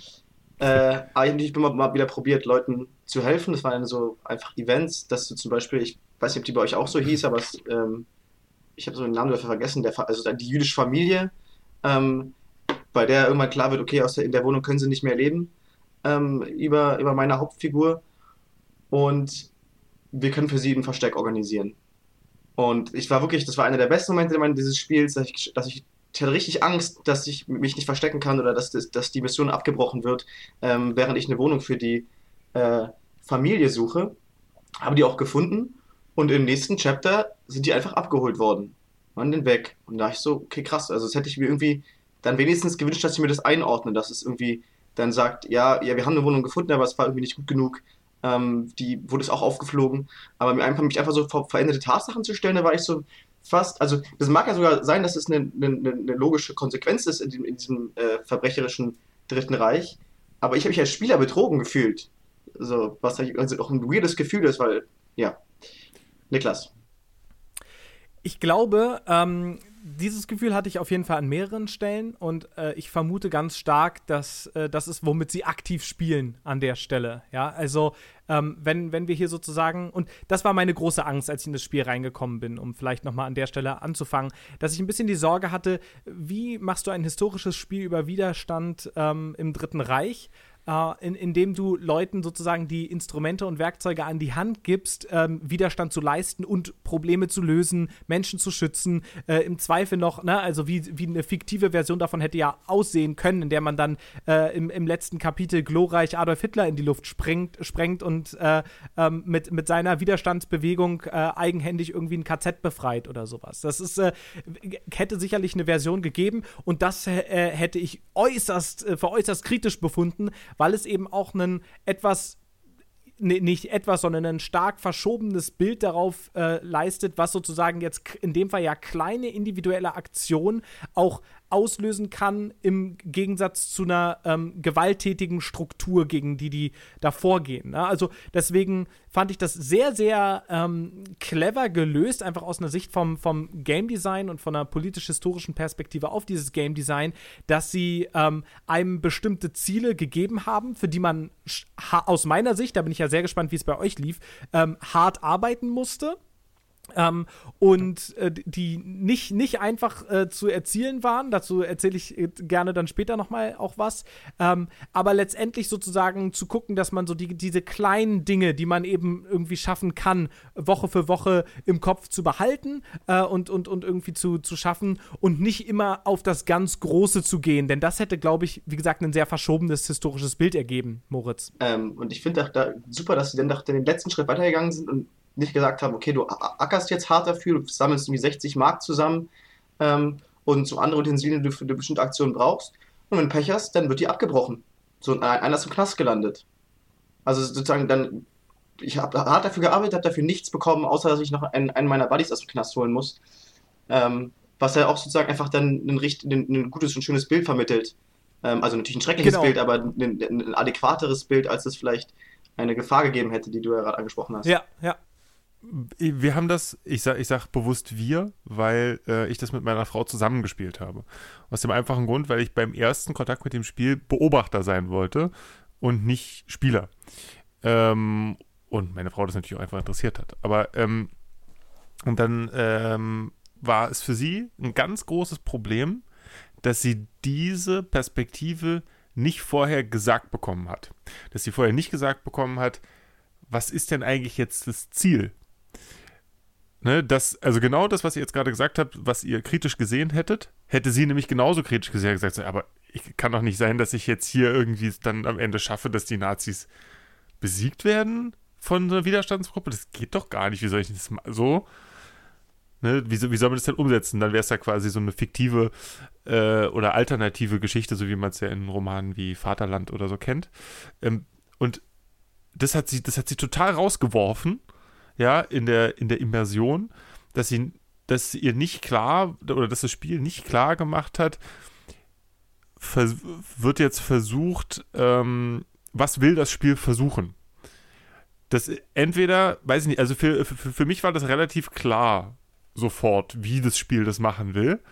Ähm, aber das kann natürlich sein, und das geht wieder zurück auf den Punkt, den du vorhin gesagt hast, Niklas, äh, mit dem sehr didaktisierten, ähm, mhm. dass ich vielleicht einfach schon weiß aus, aus, aus meinem Studium und so weiter, dass ein Spiel das so nicht tun würde. Also diesen, diesen, diesen Weg dann die Geschichte so alternativ zu erzählen, nicht machen würde, sondern dass es da um diese Alteritätserfahrung geht, diese Erfahrung äh, einer, einer Widerstandsgruppe, die auch zu ihrem Zeitpunkt immer nur auf ihrem Wissensstand ist. Also da sind wir dann wieder wie du auch gesagt hast vorhin, wieder bei dem Rollenspiel, dass es eben nicht so ist, dass man da auch da reingeht und weiß, es ist verloren schon von Anfang an, sondern man versucht das nachzuspielen in gewissen Möglichkeiten, sage ich mal, und die Ausweglosigkeit der Situation immer wieder zu merken, nachzuempfinden, eben als Alteritätserfahrung. Und das finde ich, ich finde das aber gut, dass das Spiel das nicht erklärt, sondern dass das Teil des ähm, Erfahrungshorizonts ist, den der Spiel auf oder den das Spiel aufmacht und den man dann eben nachvollziehen muss, ja, nachvollziehen kann. Aber zu der Frage, ob ein Spiel das machen würde, also ich, ich bin total bei dir, dass, dass es das nicht machen sollte, aber ich erinnere mich mhm. gerade an ein Gespräch, das ich mit Niklas in Köln geführt habe, am Bahnhof bei Costa Coffee. Äh, du hattest einen kalt gebrauten Kaffee, das habe ich, werde ich auch nicht vergessen, weil ich zum ersten Cold Brew. Genau, zum ersten Mal äh, gesehen habe, dass Leute sich kalten Kaffee freiwillig reinziehen. Ähm, und da hast du mal im Spiel erzählt, dass, ähm, ich glaube aus den USA, dass die Frage aufmacht, so wie schwer ist es als Obdachloser zu leben und es ist auch ein Strategiespiel gewesen. Kannst du mal ganz kurz erzählen, was da deren, hm. wie ja. die in die Falle getappt sind? Genau, das ist nämlich genau das Problem gewesen, was ich bei Through the Darkest of Times ähm, befürchtet habe und was ich im Nachhinein, glaube ich, einen der stärksten Punkte des Spiels finde, dass es eben nicht so ist. Äh, in, in diesem Spiel ist ein klares Lernspiel, was den Kindern beibringen soll, äh, in was für gefährliche Spiralen man geraten kann, ähm, in der, äh, wenn man in die Obdachlosigkeit gerät äh, und wie einem das Leben dann auch so entgleitet. Ähm, und letztendlich haben, also mit der Idee dahinter, ne, Spieler als Empathieträger, also Spiele ermöglichen uns das Leben aus den Augen anderer Menschen zu sehen, ja, äh, ein, ein paar Schritte in den Stiefeln einer anderen äh, Person zu laufen und so weiter und so fort, wie die Bilder da immer so gehen und äh, führen deswegen dazu, dass wir mehr Empathie für Personen, die von solchen Dingen betroffen sind, äh, entwickeln. Und dieses Spiel hat nämlich in der dann anschließenden Studie, deswegen ist es so auch nie auf den Markt gekommen, es war nämlich ein klares äh, er Erziehungsspiel, auch als solches gedacht, und hat genau das Gegenteil bewirkt, weil die Leute nämlich eben die äh, Strategieelemente des Spiels sich angeguckt haben und dann eben, ne, hast du die Wahrscheinlichkeiten ausgerechnet, was mache ich hier jetzt am besten? Dann hast du das Spiel mal eben geminmaxt.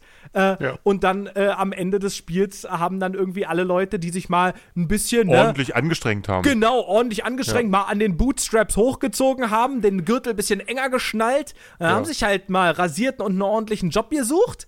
Und genau. dann ist das auch alles kein Problem mit der Obdachlosigkeit. Und ja. genau dieses äh, Gefühl haben sie dann produziert, was natürlich genau das Gegenteil war von dem, was sie wollten. Eben deswegen, weil der mögliche Endstand des Spiels eben sein kann, ja, du kommst äh, letztendlich mit cleverem Minmaxen aus der Obdachlosigkeit dabei raus und dabei eben total übersieht, dass äh, Minmaxen in der Realität halt nun mal leider ein bisschen anders läuft und äh, dich teilweise Events zurückwerfen auf eine Art und Weise, wie du sie eben, wenn es nicht nur Systeme in, in einem Videospiel Spiel sind, nicht vorhersehen konntest. Und das fand ich hat sozusagen Through the Darkest of Times mit diesem Ansatz ähm, viel eher auf einer, auf einer äh, kleinflächigen, äh, auf einen kleinflächigen Einfluss, den du überhaupt machen kannst. Ähm, also hier mal dem einen oder anderen Journalisten ein paar Infos zuspielen. Dinge in die Richtung äh, und eben nicht äh, das, das Stauffenberg-Attentat ähm, mit, mit äh, noch in viel besser schon 1936 äh, durchführen oder sowas. Ähm, damit einen viel klareren Rahmen gegeben hat, der es halt im Historischen irgendwie einigermaßen sinnvoll lassen konnte. Und solche Gruppen gab es ja übrigens auch, ja, irgendwie die äh, Schulze-Beusen-Harnack-Gruppe oder sowas, ja. Also, äh, das ist, äh, gibt historische Vorbilder dafür und ich fand, dass sie es sehr sinnvoll gemacht haben. Moritz. Ähm, ich fand auch noch, also einen richtig starken Punkt ähm, bei dem Spiel, also ist auch ist mal interessant, was ihr das, wie ihr das gesehen habt. Ich mochte meine Crew. So, ich fand, ich fand die Personen richtig cool. Ähm, ich habe mit denen mitgefühlt und wenn die gefragt haben, Digga, ähm, ich habe keine Kohle mehr zu Hause, ähm, wir müssen hier alle zu Hause frieren, kannst du mir drei von deinen noch übrigen vier abgeben? Ja, klar, so, weißt du? Aber dann kann manchmal der, der Zeitpunkt, der braucht jemand von dir 50 Mark, weil sein, weil sein Vater äh, einen Anwalt braucht, weil, weil, weil die Nazis ihn in den ersten in den 30er Jahren vor Gericht schleppen. Ähm, und du hast die Kohle nicht, dann geht, also es ging mir echt nah. Und es war halt nur dieser hm. Klick, dieses, ja. ich, hab, ich würde dir gerne geben, aber ich habe nur 30. Und dann geht, Moral, geht natürlich Moral runter und so ein Kram, aber es war erstmal so. Und dann können oh, wir entsprechend sorry, die andere Person äh, nächste Runde nicht aus dem Gefängnis befreien. Ne? Also, genau. Aber andersrum sagt dann dir dein, äh, dein Kumpel am nächsten Tag, jo, und auf die Frage, wie es dem Dad geht, sage ich, oh, der ist tot. Nicht so ja. krass. Fuck, hätte ich mal, hätte ich mal einmal mehr Geld gesammelt und nicht wie Plakate gebastelt. Also solche. Ja, also das tatsächlich wollte ich einen Punkt sagen, der genau zu dem beim passt, die ihr gerade aufgemacht habt. Denn ähm, mein erster Gedanke war ähm, oder Überlegung war, Angst war, ähm, oh nein, hoffentlich spielt mir jetzt nicht irgendwelche bekannten äh, äh, Widerstandsgruppen nach. So. Ich habe also tatsächlich, was mir ein bisschen gefehlt hat, ist, dass man keinen Namen für seine Gruppe geben konnte. Das hätte ich tatsächlich gut gefunden für dieses, für dieses Gefühl von, wir sind irgendwie eine Gruppe. Aber gut, okay, egal. Ich glaube, sie wollten halt einfach verhindern, dass Leute ihre Gruppe The Motherfuckers nennen. So. ja, gut, okay. Ja, ja, wie auch immer. Auf jeden Fall habe ich dann gedacht, so, oh nein, hoffentlich gibt es jetzt irgendwie nicht das Weiße Rose DLC oder irgendwie so. Ähm, sondern, und das, ähm, das ist aber ja Absicht. Also ich, glaub, ich glaube, was der Hintergrund daran ist, ist äh, zu sagen, so, okay, äh, wenn, wenn man sich ein bisschen mit der Materie beschäftigt, merkt man eigentlich erstmal, wie viel Widerstand gab es denn eigentlich und welche Arten von Widerstand gab es. Und es ist eben ja nicht nur äh, äh, Weiße Rose, ähm, Edelweißpiraten, Stauffenberg. So, Stauffenberg, nochmal ein anderes Thema, egal. Ähm, der Coverboy. Sondern es ist natür sind natürlich erstmal Freundinnen und Freunde, ähm, die feste Familien so, die irgendwie sagen so, Alter, das geht doch jetzt hier nicht, was ist denn jetzt hier los? Ne? Ähm, und die dann in ihrem engen Freundeskreis und daher dieses familiäre, ähm, was du auch beschrieben hast, für welche so, naja, klar, helfen wir dem äh, bei weiß ich nicht, der, der, bei irgendwie Anwaltskosten oder was auch immer. Ähm, daher kommt das, glaube ich. Und das transportiert diese Art von Widerstand, die es gab, aber extrem wenig überhaupt Beachtung findet, auch im Unterricht und so weiter. Das transportiert es halt gut. Ähm, ne, was, was für Gruppen sind das? Das sind Gruppen, die feststellen, so wie die Situation ist, wollen wir das nicht. Und erstmal klein und auch, und das ist ein weiterer Punkt, der, über den wir Sicherheit gleich nochmal reden werden, ist, gar nicht mal, die müssen jetzt nicht alle Anarchisten sein oder Kommunisten oder Sozialisten, so, sondern, also ich hatte eine wilde Truppe, muss ich ehrlich gesagt sagen. Irgendwelche, teilweise hatte ich einen Royalisten dabei, und dann sagen wir so, Alter, was ist denn jetzt los? Der kann ja wohl schlecht damit in der Gruppe sein, was natürlich innerhalb der Gruppe für Konflikte gesorgt hat und so weiter, ne? Aber in dem Narrativ ist das halt eine Familie, ne, oder so, oder der Nachbar und ja, klar kann der eventuell eine andere Einstellung haben, aber trotzdem nicht zufrieden sein mit der Situation. Und das ist halt schon sehr spannend, weil es dieses Schwarz-Weiß von Widerstand ein bisschen aufbricht und sagt so, ey, das sind jetzt auch nicht alles die super Engel, die von, die von Anfang an gewusst haben, wie man da total super gegen kämpft und so, sondern die waren halt erstmal unzufrieden mit der Situation und haben versucht, da was gegen zu tun. Ähm, ich würde ganz kurz noch also klar, das Spiel ist, ist ich fand ich, äh, ist richtig, richtig gut. Eine Sache, die mir aufgefallen ist als, als Schwäche, ähm, vielleicht ist es auch nur mein Gefühl gewesen. Ähm, und das, wahrscheinlich ist euch das auch gar nicht so passiert wie mir. Mein Hauptcharakter ähm, war Josef Mandelbaum. So, der ab dem zweiten Chapter Josef Sievert hieß, weil er einen neuen Pass bekommen hm. hat. So. Und irgendwann kommen seine Eltern oder seine Onkel und Tante zu Besuch und scheinen richtige Nazi-Penner zu sein. Ähm, hm. Und da habe ich die ganze Zeit gefragt, also der hatte zwar irgendwie einen neuen Pass und so, aber die, die stellen mir das dann doch ein bisschen einfach dar, ähm, als Jude mhm. in Berlin und hast du doch mit einem neuen Pass, alle deine Familienmitglieder haben offenbar auch vergessen, dass du eigentlich Jude bist, auch wenn sie irgendwie Nazischweine sind. ähm, ja.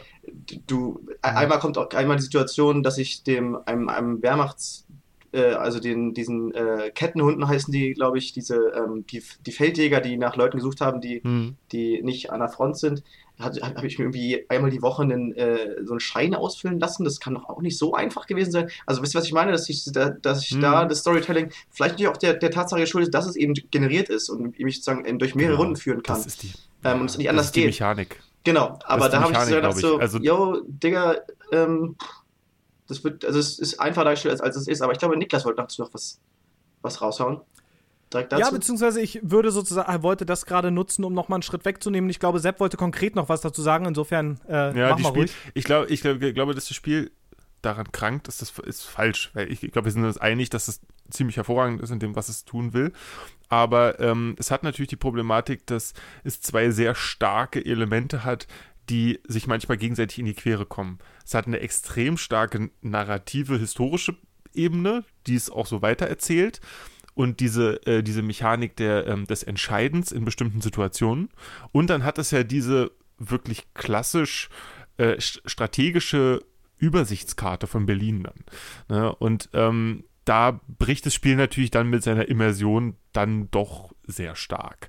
Äh, weil es natürlich einfach auch Spiel sein muss, in dem, ne, in, in, in dem, was es da dann auch gerade in den Übersichtskarten macht. Ne? Und ähm, da ist dann auch nicht alles immer logisch und auch kohärent. Das liegt einmal an diesem äh, prozedural äh, generierten äh, Möglichkeiten, die man halt einfach am Anfang hat äh, und der, in der Ko Konstellation der Widerstandsgruppe und einerseits halt auch daran, dass ähm, ich glaube, diese beiden Ebenen nicht ganz so super miteinander verwoben sind.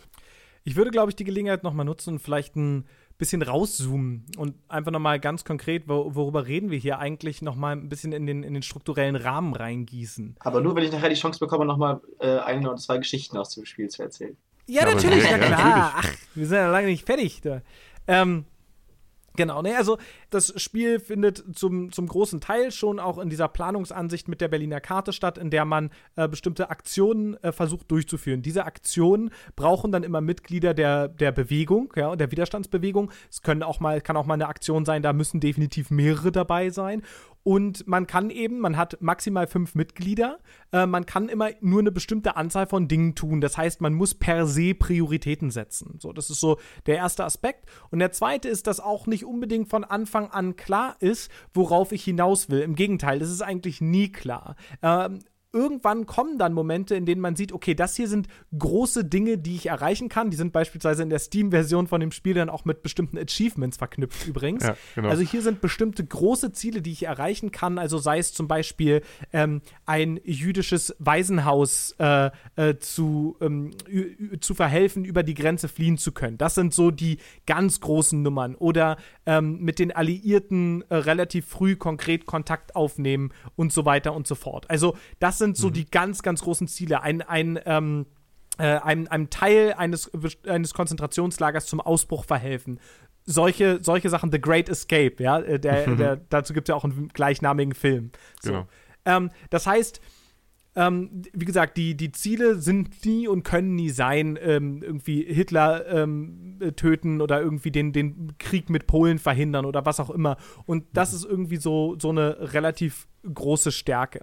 So, und das führt aber natürlich auch dazu, dass man äh, teilweise ein bisschen verloren ist, ja. Und, und, ähm, und, und auf der anderen Seite ist es insofern ganz spannend, weil es einem immer wieder über das Team, was man hat, ich habe nämlich beispielsweise auch mehrere Playthroughs versucht, dazu erzähle ich später noch was, ähm, und es war schon enorm, dass der Unterschied, äh, je nachdem, wie mein Team zusammengestellt war, was für Leute ich sozusagen mehr oder weniger da ich da zufällig zusammengesammelt habe, die mit mir gemeinsam Widerstand im, im Dritten Reich leisten wollten, ähm, wie stark das variiert hat, wie unsere Herangehensweise auch letztendlich sein konnte, was für Risiken wir eingehen konnten und so weiter und so fort. Und ich würde Moritz total recht geben, um, um diesen Kommentar jetzt nur zum Abschluss zu bringen, ähm, dass es an einigen Stellen sieht man ein bisschen die Zahnräder. Sie greifen nicht überall sauber ineinander. Und dann hat man eben genau diese geskriptete Szene, diese, wie Sepp ja auch schon meinte, historischen Narrative, auf die das Spiel immer wieder zurückkommen möchte,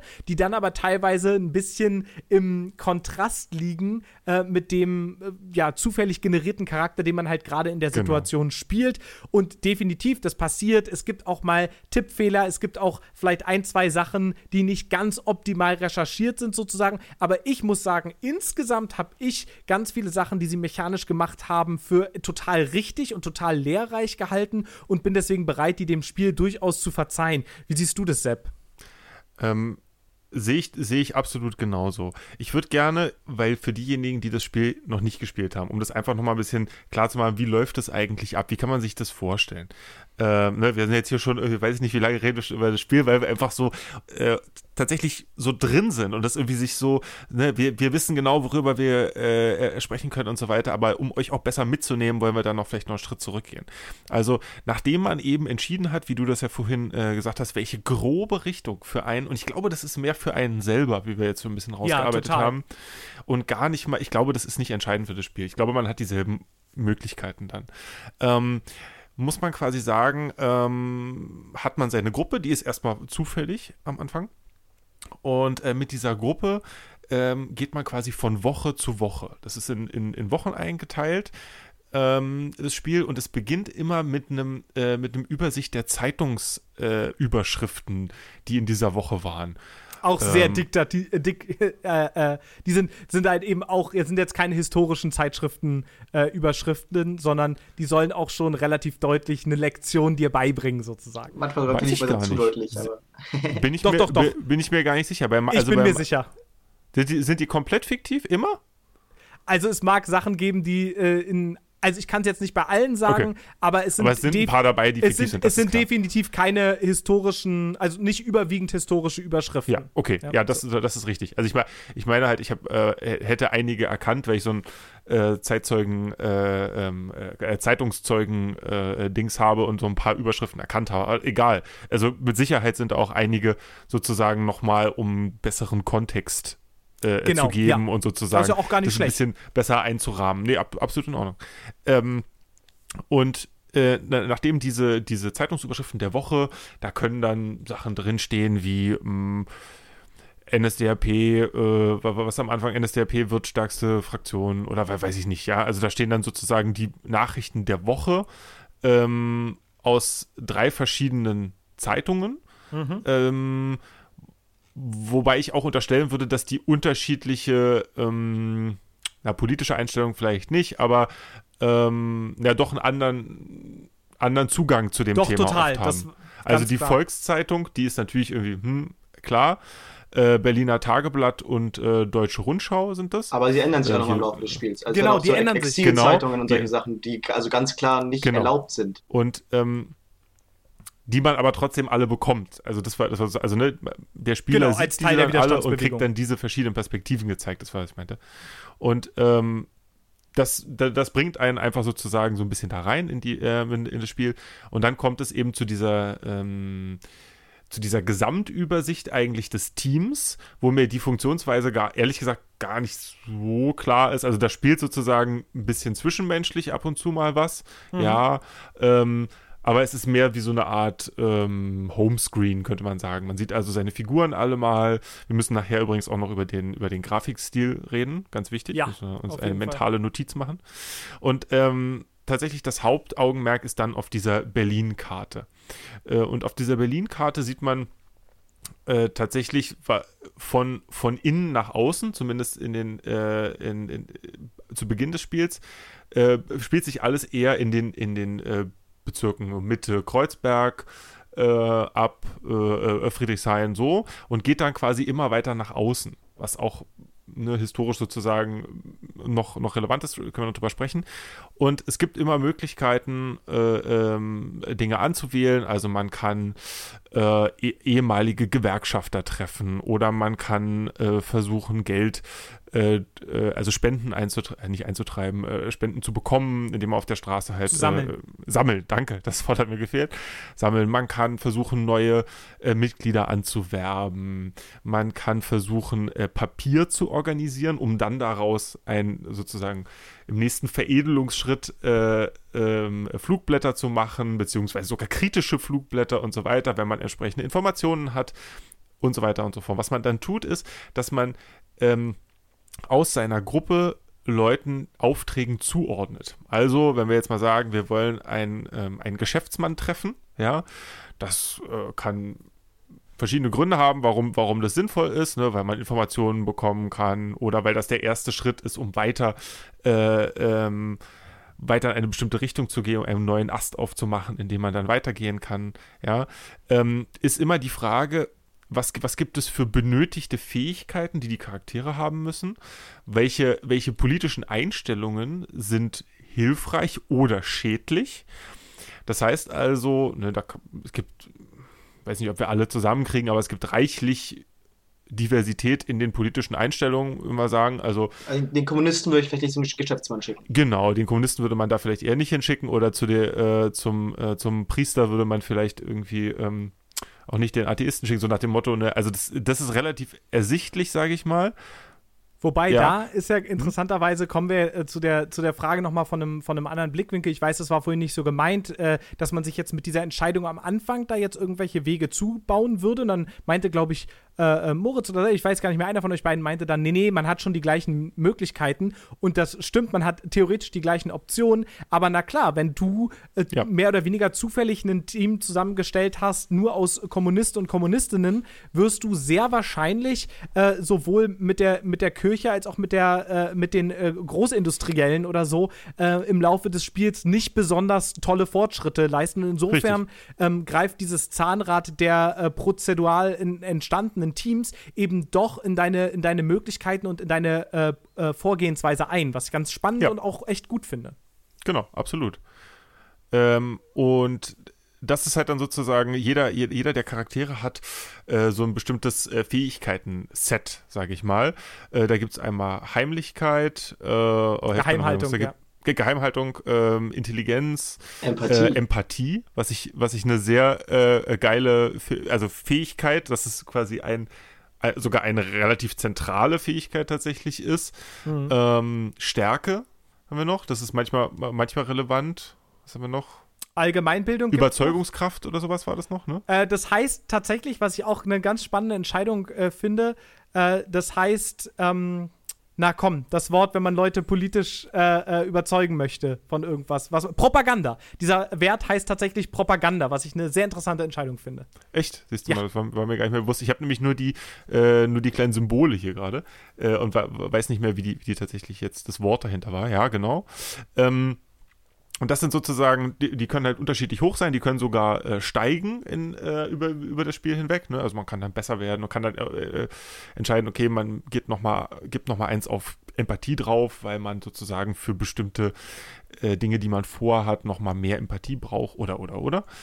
Ähm, und äh, man verteilt dann eben seine Angehörigen der Gruppe auf verschiedene Aufträge, die quasi, und da muss man sehr strategisch vorgehen. Äh, ihr, könnt ja, ihr könnt ja mal versuchen zu beschreiben, wie eure typische äh, Vorgehensweise war. Wenn ihr, wenn ihr, wenn ihr so entschieden ja. habt, wie ihr das, wie, wie ihr das verteilt. Das ist tatsächlich ganz interessant, weil da würde ich nämlich in einer Sache einhaken, die mir ganz mhm. stark aufgefallen ist, als ich eine ähm, zweite Runde angefangen habe. Ähm, und da, da habe ich dann auf jeden Fall gleich auch noch, noch eine, eine Frage an euch. Ähm, mir ist es nämlich in meinem, also man muss sagen, das übergeordnete Ziel ist es jeweils, ähm, eine Runde dauert 20 Tage, also man hat äh, 20 Tage, an denen man was machen kann. Äh, danach ist dieser Zeitabschnitt beendet und man Wochen geht in der Geschichte ne? weiter. Hm. Genau, es sind also hm. nicht aufeinanderfolgende 20 Tage, aber man hat 20 Zeiteinheiten, in denen man was genau. tun kann. Ähm, und in, das heißt, wenn ihr dann irgendwann in die Position kommt, ah, ne, ich habe erst so richtig in der dritten Runde, ehrlich gesagt, naja gut, Ende der zweiten und da war es schon zu spät, hatte ich verstanden, okay, wenn ich hier diese wirklich etwas größeren Ziele erreichen möchte, dann muss ich, muss ich eigentlich wirklich spielen. von Anfang an darauf ja. hinarbeiten. Und ja. das haben äh, übrigens auch, ich habe es nicht alleine gespielt, ich habe es mit äh, Wanda zusammen gespielt, die ja, ja auch Geschichtsstudentin ist, was nochmal einen ganz, also wirklich sehr, sehr interessanten äh, äh, Beigeschmack hinterlassen hat, weil, und das ist sozusagen Spoiler für später, da möchte ich später natürlich noch was zu sagen, ähm, hatte ein ganz interessantes Element von, dass auf einmal auch wir untereinander gestritten haben, über das beste Vorgehen äh, Widerstand zu leisten. Ja, also nicht nur fiktiv im Spiel, sondern auch wir ja. im Spielen des Spiels. Es war äh, cool. Und ja. ähm, wenn diese 20 Runden abgeschlossen sind, ist eben äh, die, die äh, Zeit vorbei und es geht dann in die nächste Zeitperiode. So, und ich habe es in keiner oder wir haben es in keiner der Zeitperioden geschafft und es hat in einer ganz ärgerlich, in der vierten Zeitperiode hat es uns an einer einzigen Woche Woche. Die hätten wir noch gebraucht, dann hätten wir eine der großen Aktionen machen können. Wir haben es nicht geschafft. Äh, das heißt, wir haben keine der Aktionen, für die man ein Achievement bekommen hätte und eben nochmal ein weiteres historisches Event gezeigt bekommen hätte, haben wir geschafft. Daraufhin habe ich mir überlegt, wie gesagt, ihr müsst mir dann gleich erzählen, ob ihr es geschafft habt. Ich habe mir daraufhin überlegt, okay, ähm, ich werde jetzt nochmal von vorne starten. Am Anfang ist das Spiel auch ein bisschen einfacher und versuche nochmal ganz gezielt einfach eine Aktion zu schaffen. Ich habe es auch da wieder nicht geschafft. Äh, es ist wirklich hart und ich muss sagen, dass ich das auch in der zweiten Runde, obwohl ich wusste, was ich tue, nicht geschafft habe, fand ich spitze. Das ist hm. genau der Punkt. Es ist hart, es ist schwierig, irgendwie ein ganzes Waisenhaus jüdischer Kinder verschwinden zu lassen. Das schafft man nicht mal so eben, sondern man braucht die richtigen Mitglieder, die richtige Zusammensetzung in der Gruppe, die richtigen Fähigkeiten und dann auch noch ein bisschen Glück, dass man zur richtigen Zeit die richtigen Leute kennenlernt und so weiter und so fort. Und wenn das nicht alles zusammentrifft, ja, dann schaffst du es halt nicht. Und das fand ich irgendwie einen sehr, sehr kostbaren Punkt, den das Spiel rübergebracht hat und ähm, den ich wirklich genial umgesetzt finde. Ja, aber es ist trotzdem möglich. Genau. Ne? Also es, es ist möglich, sich immer auch in Reichweite. Genau. Und das ist, das ist auf jeden Fall ja auch beabsichtigt. Also das ist ja jetzt kein, kein Zufall, das, das ist sozusagen die, die vorgegebene Idee, die ähm, die Macher da haben. Und das ist natürlich schon, schon sehr schön. Hm? Ach so, nur eine Sache, die ich gerade in meine, weil ich mich so in Rage geredet habe hier, äh, vergessen habe. In meiner ersten Gruppe, nämlich äh, witzigerweise, hatten alle, das war einfach Zufall, äh, hatten äh, fast alle in der Gruppe als einen ihrer höchsten Werte von Anfang an Geheimhaltung. So. Und das hat dazu geführt, dass Wanda und ich haben irgendwann festgestellt, so, ja, sag mal, also, ne, wenn man mal bei einer Aktion, kann es nämlich vorkommen, dass man zum Beispiel von der SA beobachtet wird oder so. Und dann muss man sich ganz schnell entscheiden, was mache ich jetzt? Hau ich ab, verstecke ich mich, ziehe es einfach durch und hoffe, dass es klappt. Und wir haben relativ schnell festgestellt, ja, warte mal, äh, das, also, wir ziehen das einfach immer durch. Es passiert eigentlich gar nichts. Wir kriegen immer unsere Mission durch und klar werden wir mal nochmal irgendwie beobachtet und, und, und sozusagen unser, unser Heat-Level, nämlich die einzelnen Charaktere, haben, nämlich so einen, äh, eine fünfstufige, wie sehr sie beobachtet werden, geht vielleicht mal nach oben, aber das war's dann auch. Also haben wir einfach konsequent wirklich fast immer einfach auf Durchziehen geklickt. So. Und ich dachte so, hm, ist ja ein bisschen komisch die Mechanik, dass das, äh, dass das so klar die beste Entscheidung ist, finde ich ein bisschen schwach. So, und dann habe ich eben die zweite Runde angefangen und meine Charaktere hatten zufällig diesmal fast gar keine Geheimhaltung. Und siehe da, ich werde einfach schon in Woche 4 oder so, werden schon die ersten Leute von mir festgenommen, wenn ich immer auf Durchziehen klicke. Ich war so, oh Scheiße. Das lag also tatsächlich an der Zusammensetzung meiner Gruppe. Moritz. Ich habe mich übrigens immer versteckt. Ähm, also als die zweite Option verstecken, äh, durchziehen, genau, oder, oder sich verpissen. Ähm, ich finde noch einen, also Punkt, der sozusagen auch ein bisschen in dein, deine Richtung geht. Ähm, du hast gerade das Heat-Level Heat -Level angesprochen. Ähm, und es gibt mehrere Möglichkeiten, dieses Heat-Level zu senken. Es gibt einmal, kann man Mhm. so Be- Beweise ähm, äh, oder falsche Fährten legen, glaube ich, hieß es, ähm, für die, äh, für die Re Repressionsapparat der Nazis. Oder du kannst ähm, bis zu drei Personen ähm, für einen Tag verstecken. So.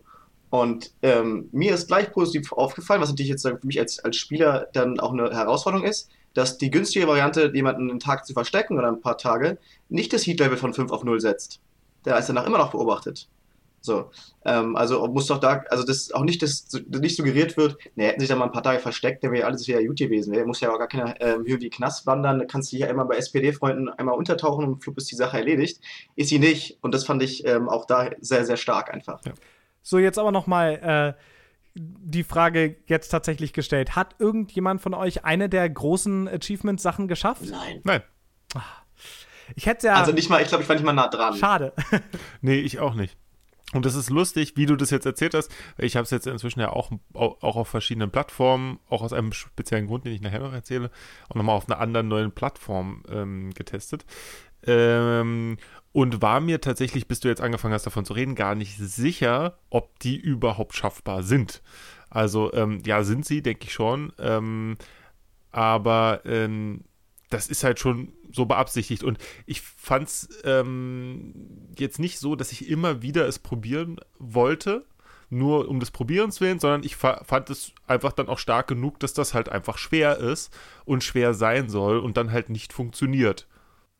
Ja. Mein Interesse war tatsächlich, gibt es jetzt hier noch äh, ein interessantes historisches Ereignis, was sie aufbereitet Ja, haben? klar, ich, Ne? ich, So. ich weiß ja, warum du das gemacht hast, ist mir schon klar. Mich würde mal interessieren bei euch beiden, wenn ihr euch noch dran erinnern könnt, das hat mich nämlich sofort erstmal äh, erstmal rausgeworfen bei dem Spiel, ist die allererste Entscheidung, äh, die man überhaupt trifft, nämlich die Frage Widerstand oder Erzählung. Ja. Da steht dann, also bei Widerstand steht, das muss man auswählen, welches man nimmt. Bei Widerstand steht, jeder Schritt sollte bedacht werden. Die Polizei und Gestapo äh, wird schnell alarmiert. Die Gruppe ist stets am Rande der Auflösung. Es gibt nur einen Speicherstand. Ja? Oder es gibt Erzählung. Erlebe die Geschichten des Spiels. Das Spiel verzeiht mehr und die Anzahl der Speicherstände ist nicht limitiert. Das heißt also, da wird sozusagen eine Untersch Unterscheidung gemacht in dem Schwierigkeitsgrad ja, ähm, der eben nicht ist mh, leicht, super pipi einfach, mittel, mega schwer, sondern, und das fand ich, fand ich sehr schön, ähm, mit diesem, äh, mit dieser Erklärung von, okay, pass mal auf, es gibt nur einen Speicherstand, die Gruppe ist eigentlich ständig dabei, sich fast aufzulösen, äh, und die Gestapo guckt nach euch, weil das ist ja deren Job. So, also, oh shit, das ist jetzt wirklich so eine vielleicht Widerstandserfahrung? Oder geht es mir eher um die Ebene der Erzählung? Ja, also fast ein bisschen diese, diese, ähm, diese Ebenen, die wir vorhin auch schon auseinander dividiert haben. Ne? Diese, diese Strategieebene und die Erzählungsebene spiegelt sich eigentlich da in der, in der Auswahl der Schwierigkeit schon wieder. Ne? Also ist man eher, geht es mir eher um diesen Strategieteil, das zu, das zu optimieren, in Anführungsstrichen zu optimieren, oder will ich da diese Immersion der, der Geschichte haben? Und das spiegelt sich schon ganz am Anfang wieder, wenn es darum geht, welchen Schwierigkeitsgrad will ich. Moritz. Ähm, genau, ich kann mal sagen, wie ich, ich das gemacht habe. Ich habe mir ähm, eine Widerstandsgruppe gegründet mit dem Schwierigkeitsgrad Widerstand. Ähm, und äh, als sie meinten, wir stehen am, am Rande der Auflösung, quasi dauerhaft, meinten sie es auch sehr ernst. Ähm, also ich, nach sechs oder sieben Tagen kam nach eben darauf folgenden Tag, jo Digga, deine Moral ist irgendwie bei minus acht. Ähm, und irgendwann habe ich halt verloren. So. Und dann habe ich gesagt, okay, Oh, wow, Schwierigkeits- okay. Ich wurde immer den einen Tag zurückgestuft und ich habe mal keine richtige Chance gesehen, wie ich da aus der Nummer noch rauskomme. Ähm, und habe dann nochmal neu angefangen. Und dann aber mit, ähm, mit Story-Modus, weil ich Mhm. einfach Bock hatte auf diese, auf diese Events. Ich wollte ähm, auch gerne so ein bisschen Progress haben äh, und das hatte mich beim ersten Mal auch relativ hart frustriert. Ähm, und da kamen jetzt zwei Sachen zusammen. Also beim zweiten Mal hatte ich ja einfach schon deutlich mehr verstanden, wie das Spiel funktioniert. So. Ähm, Und bin dann auch durchgeflogen. Also kann es äh, klar vom Story-Modus liegen, aber Ja, ähm, ich habe auch viel mehr einfach schon Mhm. verstanden gehabt. Ich wusste, dass das irgendwie, ähm, was mir meine Fähigkeiten bringen. Ich wusste auch schon äh, schneller, ähm, nach welchen Kriterien ich meine Figuren auswählen sollte, die in meinen Widerstand kommen. Ähm, und jetzt habe ich nochmal äh, eine, eine zweite Runde, also eine, eine dritte Runde angefangen und dann wieder auf Widerstand. So, weil ich habe jetzt einmal alle Events gesehen und jetzt möchte ich nochmal rausfinden, hat es mir was gebracht? Also bin ich jetzt wirklich Hm. einfach deutlich besser oder will ich einfach mal noch eine Gurken-Strategie spielen? Ähm, und äh, da bin ich sehr gespannt, wie sich meine ähm, Frauenwiderstandscrew so macht. Bis jetzt ganz gut. Ähm, ja, ich habe auch am Anfang diese Entscheidung gesehen und für mich war es nicht so richtig eine, weil ich einfach zu sehr daran interessiert war, rauszufinden, wie dieses Spiel das schaffen würde, diesen konstanten Druck ähm, auf meine Widerstandsbewegung darzustellen. Also es hat mich einfach von einem Designstandpunkt total interessiert. Ähm, Und dann habe ich halt äh, wahrscheinlich, glaube ich, auch im Gegensatz zu Moritz äh, deutlich mehr auch schon so Strategiespiele gespielt und hatte deswegen auch das Gefühl, dass, äh, dass ich das gut schaffen würde. Und ich muss sagen, ich habe, ähm, also ich bin nicht äh, gescheitert auf jeden Fall. Ich habe es äh, mit meinem ersten Playthrough auch durchgeschafft bis zum Ende. Aber wie gesagt, die ganz großen Events habe ich nicht geschafft. Auch wie gesagt, also, oh, die eine Runde, das war so ärgerlich. Pass auf, das muss ich euch gleich noch erzählen, weil Ja. ähm, Wanda und ich haben das auf eine, wie ich fand, extrem coole Art und Weise gespielt. Also sie hat hauptsächlich gespielt. Und ich war sozusagen so ein bisschen ihr, äh, ihr, ihr Ratgeber. Also mit mir hat sie so ein bisschen auch die Ideen hin und her gebounced, weil wir haben tatsächlich an Stellen, wo wir das Gefühl hatten, okay, jetzt wird's hier kritisch, haben wir nicht einfach geklickt und gemacht, sondern haben uns wirklich beratschlagt. Ja, also da hatten wir äh, am, auf dem PC lief das Spiel, einmal auf dem, auf dem äh, Bildschirm sozusagen auf dem Schreibtisch. Da hat Wanda letztendlich gespielt und ich habe auf der Couch gesessen und ein bisschen auf dem großen Fernseher äh, das Duplikat dessen einfach gesehen und mitgelesen und so. Und wenn dann große Entscheidungen anstanden, ne, dann haben wir uns wirklich quasi zusammen da ans Reißbrett gestellt, ne? Und haben mit Ja. verschränkten Armen davor, gestell, davor gestanden und auf Orte gezeigt und auf und über Strategien geredet. Und wir haben uns sozusagen in der äh, vorletzten Runde haben wir uns ähm, einmal wirklich richtig auch in den Haaren gehabt, wo sie der Meinung war, wir müssen unbedingt versuchen, Informationen zu beschaffen, weil sie so ein bisschen diese leise Hoffnung hatte, ähm, dass, noch, dass wir es auch noch schaffen würden, die Alliierten zu informieren. Und ich habe gesagt, nein, wir haben uns darauf geeinigt, dass unser Vorgehen ist, dass wir das Waisenhaus befreien wollen. Und genau das müssen wir jetzt tun, Genossinnen und Genossen. Wo kommen Ja. wir denn dahin? Wir können nicht an allen Fronten gleichzeitig kämpfen. Wir müssen Entscheidungen treffen und dann alles dafür tun, diese Entscheidungen auch durchzusetzen. Also so, also wir haben wirklich so äh, flammende Reden gehalten. Und äh, genau, und letztendlich hat sich aber ähm, Wanda auch mit guten Argumenten an, an einigen Stellen äh, durchgesetzt. Und sie hatte auch fast recht, fast recht. Aber am Ende hat uns genau die eine Runde noch gefehlt, um die letzte SA-Uniform zu besorgen, mit der wir dann das große Event hätten machen können. Da, dazu musste man nämlich drei SA-Uniformen und einen Lastwagen stehlen. Ja? Und wir hatten den Lastwagen, wir hatten zwei Alleine weitere eine Uniformen. SA-Uniform zu stehlen, Es war schwierig, aber wir haben alles getan, wir haben es fast geschafft und dann wollte Wanda zwischendurch noch ein paar, war ein bisschen zu ambitioniert äh, und, und hat mich auch überzeugt und mitgerissen. Und das war nochmal ein super spannendes Erlebnis. Also wirklich diese gruppeninterne Diskussion. Ich möchte jetzt, weiß Gott ja, nicht behaupten, dass wir jetzt hier äh, äh, erfahren haben, wie das ist, im Dritten Reich Widerstand zu leisten. Natürlich nicht. Nein. Aber dass diese zusätzliche Diskussionsebene zwischen uns beiden, in der es dann viel um Prioritäten und sowas ging, ähm, mit reinkam, das äh, hat mir das Spiel auch echt noch mal viel, viel spannender gemacht. Denn nach diesem Strategieteil, das muss man dann nochmal dazu sagen, gibt es dann nochmal einen zweiten Teil. Denn, ne, wie wir schon jetzt, glaube ich, klar gemacht haben, entscheidet man dann, wer geht, äh, geht sozusagen ähm, Papier besorgen oder Farbe besorgen oder äh, eine SA-Uniform besorgen, um sozusagen den nächsten Schritt machen zu können. Und dann kommen in, in bestimmten Abständen narrative Passagen. Und ich glaube, um das gut verstehen zu können, können wir tatsächlich die erste narrative Passage einfach mal nacherzählen. Ja, Oder, äh, Super, vorlesen. gute Idee. Ich fahre mit dem Fahrrad nach Hause. Es ist schon dunkel. Die Straßen sind leer und ein eiskalter Wind dringt durch meinen Schal. Ich vergrabe mein Gesicht tiefer in meinen Schal. Ich trete härter in die Pedale. Ich trete härter in die Pedale und fahre auf den Alexanderplatz. In der Ferne steht eine Gruppe von Männern, die jemanden bedrängen und anschreien. In Richtung Gruppe fahren oder um die Gruppe herumradeln? In Richtung Gruppe fahren.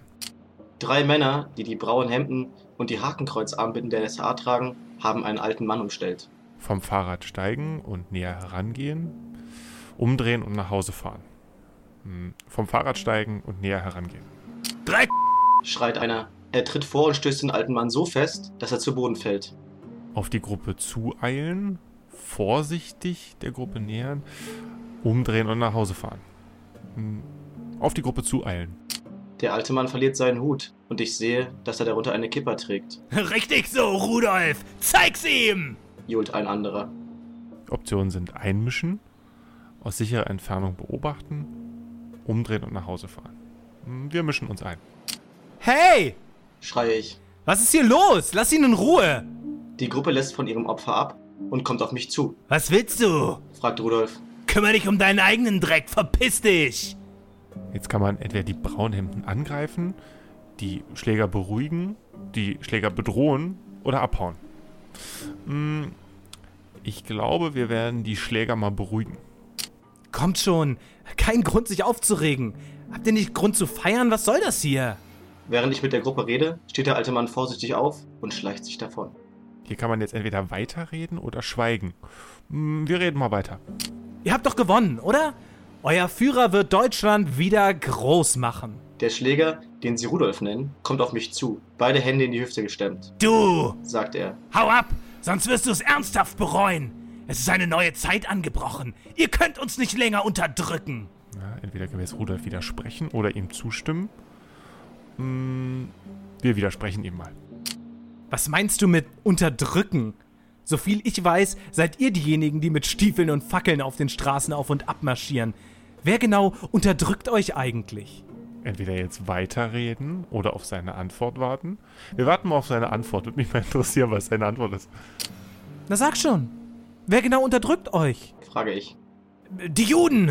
Äh, die Juden und die Bolschewisten unterdrücken uns! Schreit Rudolf, Rudolf! sagt der dritte SA-Schläger, der bisher geschwiegen hat. Ich glaube, der Jude ist weg. Jetzt kann man sich sozusagen dumm stellen, dumm spielen oder zum Fahrrad laufen, um wegzufahren. Hm, Wir laufen mal zum Fahrrad. Ich nutze die Gelegenheit und springe auf mein Fahrrad, Halt! schreit Rudolf. Halt! Dafür wirst du büßen! Jetzt kann man die Braunhemden laut auslachen, die Braunhemden äh, beleidigen oder still äh, verschwinden. Ähm, wir lachen sie mal laut aus. Ich lache sie aus und trete so schnell ich kann in die Pedale. Erst als ich ihre wütenden Stimmen nicht mehr hören kann, werde ich langsamer. Jetzt ist die, ja, ist keine richtige Entscheidung mehr, sondern eigentlich ja eher so ein innerer Monolog, würde ich sagen. Muss ich mich an solche Szenen gewöhnen? Ist die eine, eine Möglichkeit. Oder an so etwas werde ich mich nie gewöhnen. Was natürlich dieselbe, denselben Inhalt quasi sozusagen hat, aber Finde ich eine andere nicht. Perspektive. Ne, also äh, Finde ich auch ne, nicht. nur auf der. Natürlich meint es nicht dasselbe, aber es geht beides mal, ist keine Entscheidung in dem Sinne. Ähm, Wir, wir ändern nichts aktiv, aber im Sinne des inneren Widerstandes werden wir uns an sowas nie gewöhnen. Ja. genau. Damit endet die Szene. Ja, das war Genau. mal so ein Einblick, ähm, wie genau, Genau. diese narrativen Szenen in dem Spiel aufgemacht sind. Ähm, wollt ihr, wollen wir vielleicht zu der Szene hier noch ein, zwei Sachen sagen und, und auch was vielleicht ansonsten uns noch aufgefallen ist in dieser Aufmachung? Ja, ähm, ich, glaub, ich glaube, dass solche Szenen ähm, auch deutlich kürzer ausfallen können. Also, ähm, als ich die in meinen äh, Durchgängen gespielt habe, äh, waren die ein bisschen kürzer, weil ich ein bisschen andere Entscheidungen getroffen habe, im Großen und Ganzen aber sehr ähnlich wie jetzt auch. Ich glaube, dass wenn man, ähm, ich weiß es ehrlich gesagt gar nicht, weil ich es nicht ausprobiert habe, wenn man äh, gleich zu Anfang vielleicht einfach wegschaut und weggeht, dann ist die Szene wahrscheinlich einfach vorbei.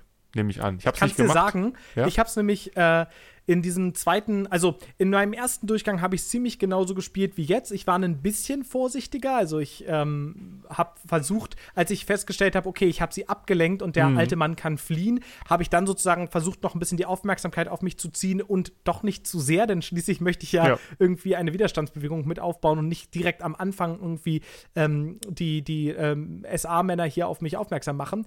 Äh, in der zweiten Runde habe ich, denn wie gesagt, ich wollte da ja nur schnell durchklicken, um zu gucken, wie, wie ähm, ich schnell und effizient in dem Strategielayer es vielleicht schaffe, äh, eine dieser großen Aktionen zu schaffen und habe deswegen direkt Ich radel weiter ähm, ausgewählt. Und interessanterweise, ähm, diese kleinen narrativen Szenen haben nämlich auch eine Auswirkung auf, die, auf das, was wir strategisch tun, denn sie haben bestimmte Auswertungen, was die Werte angehen. Also äh, gibt es zum Beispiel diesen Wert Moral und wenn der über längere Zeit ins Negative geht, dann löst sich die Gruppe auf. Und äh, diese Szene kann eben, je nachdem, wie sie, wie sie spielt und wie wir uns verhalten, unterschiedliche äh, Dinge in Richtung Moral machen. Und wenn wir diese äh, ähm, Szene so, wie wir es jetzt gemacht haben, spielen, dann nimmt uns die Szene, die wir äh, gesehen haben, durchaus mit und es kostet uns Moral.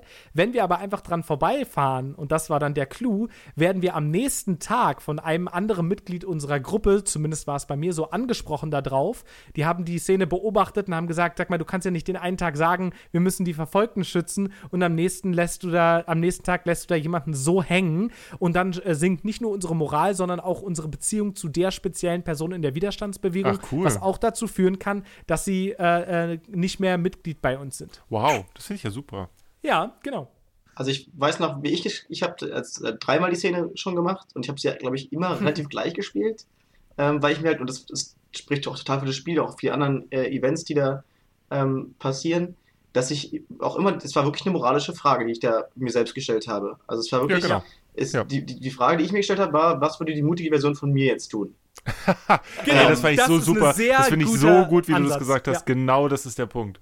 Genau das ist der Punkt. Die mutige Version von einem selber. Wie würde man gerne handeln? Meine idealisierte Ja, Version. Exakt, genau. genau. die, die ich gerne wäre in dieser Zeit. Ich habe ein großes Problem damit, ähm, wie ich selber wäre in der Zeit. Weiß nicht, ob es Ja. euch da auch so geht.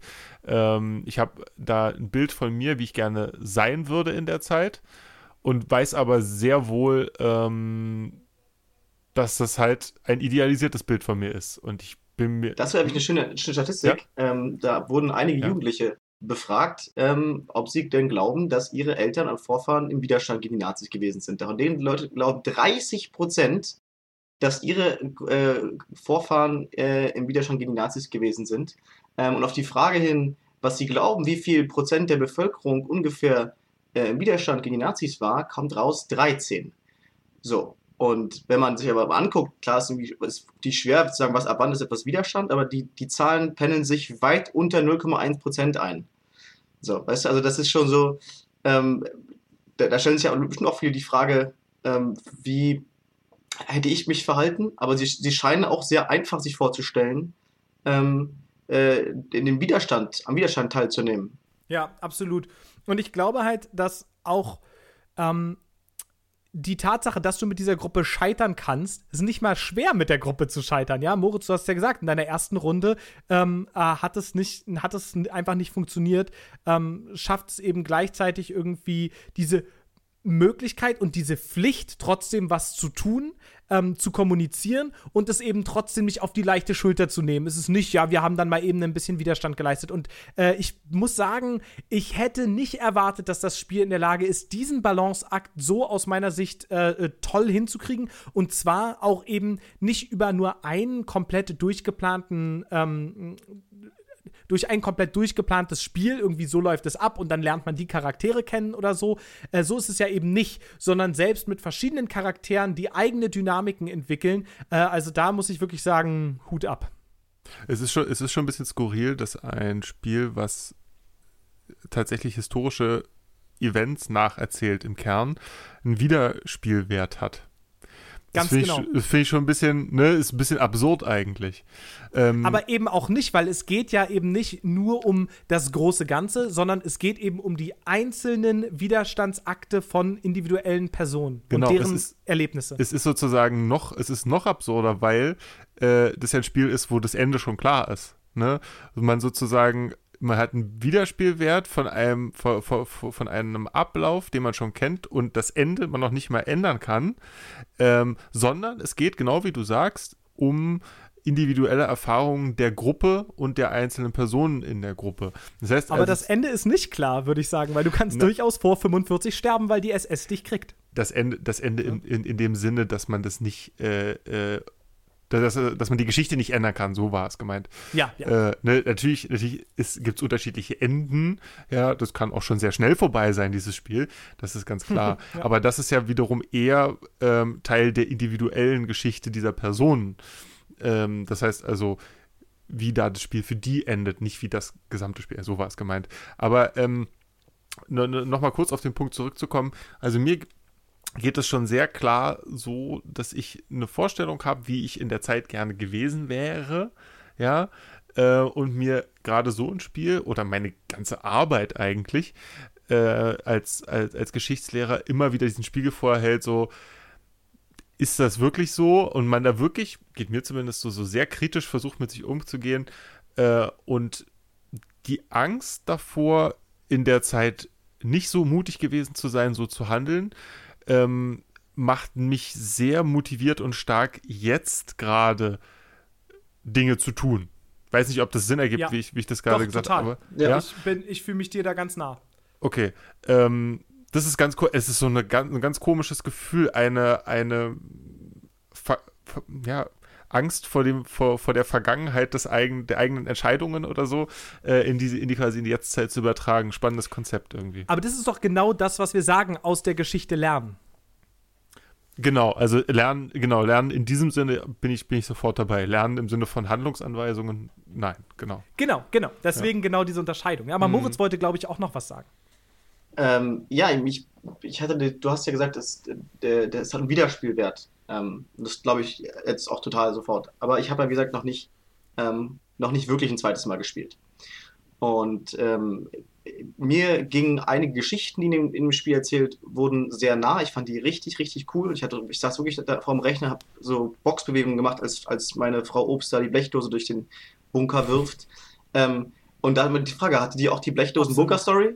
Oder gibt es da Ja. sehr viele andere Mhm. Stories und ich kann beim Wiederspielen nochmal neue ähm, ähm, Mhm. Gesch Geschichten erfahren, Niklas?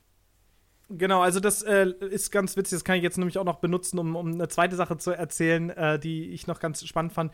Äh, und zwar von diesen geschichtlichen Szenen äh, gibt es eine ganze Menge.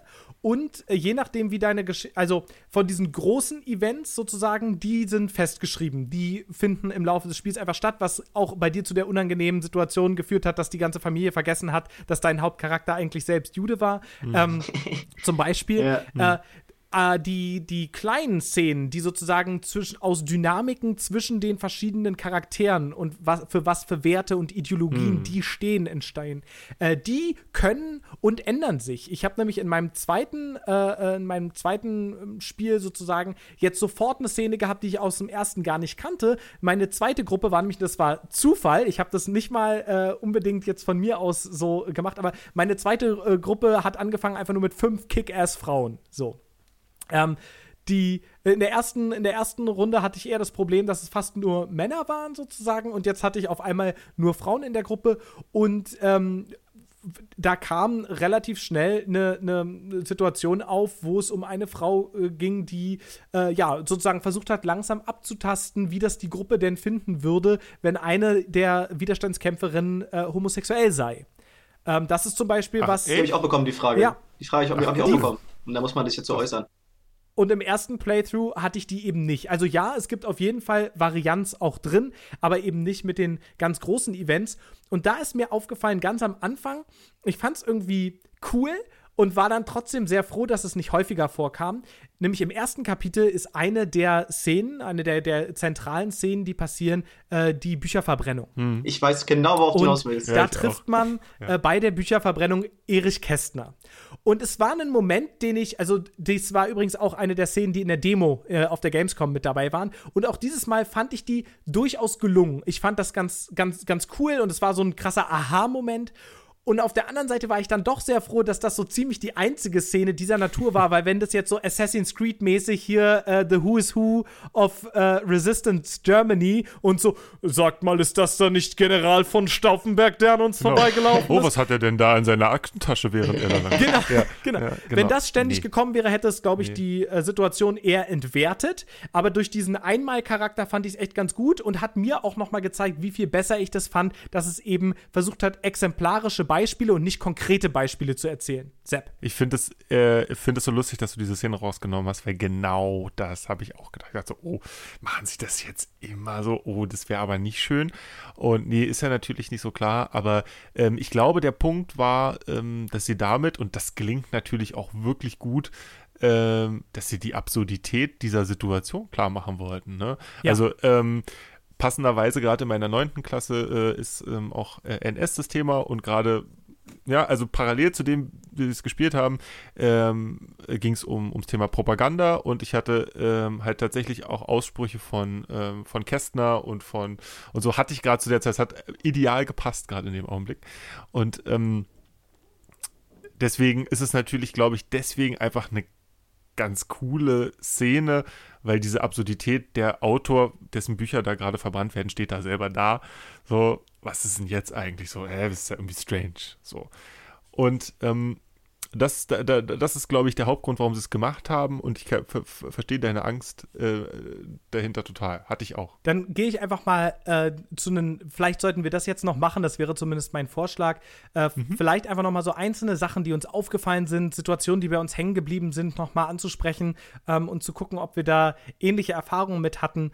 Ähm, und wer, wer das Spiel sozusagen jetzt noch nicht äh, interessant findet, das damit vielleicht noch ein bisschen schmackhafter zu machen. Ich vermute aber, dass wir schon ziemlich deutlich eigentlich dargelegt haben, dass wir das äh, doch eine, für eine sehr, sehr ähm, würdige äh, Erfahrung und ein sehr lehrreiches Spiel halten. Sepp hat aber, glaube ich, vorher noch eine Anmerkung. Nee, ich, woll, ich woll, wollte nur einfach gleich anfangen und, und mich gleich erstmal outen. äh, Ich wollte natürlich eigentlich was erzählen, aber bitte, ich lass dir den Vortritt. ach so, du, Entschuldigung, ich dachte, du hast es mehr so nein, nein, eingeleitet. nein, bitte, bitte, bitte. Ich äh, reihe mich dann ein. Ich wollte, wo- wo- wollte mich gleich nur erstmal outen, dass ich selbst als jemand, der Geschichte stu studiert, zu Ende studiert und sogar unterrichtet, äh, äh, da noch einiges mitgenommen habe, auch an historischem Wissen. Einfach, ich dachte so, oh, das hätte man jetzt aber eigentlich auch wissen können, glaube ich. Ähm, so, äh, nämlich zum Beispiel äh, die Köpenicker Blutwoche. Ähm, Im kurzen Vorgespräch weiß, ich weiß einfach, dass ihr beiden das kanntet. Äh, und ich kannte das nicht. Das ist auf jeden Fall eine große Wissenslücke, will ich, ge- gebe ich äh, offen zu. Ähm, weil es ja auch einfach Teil von Berliner Geschichte ist.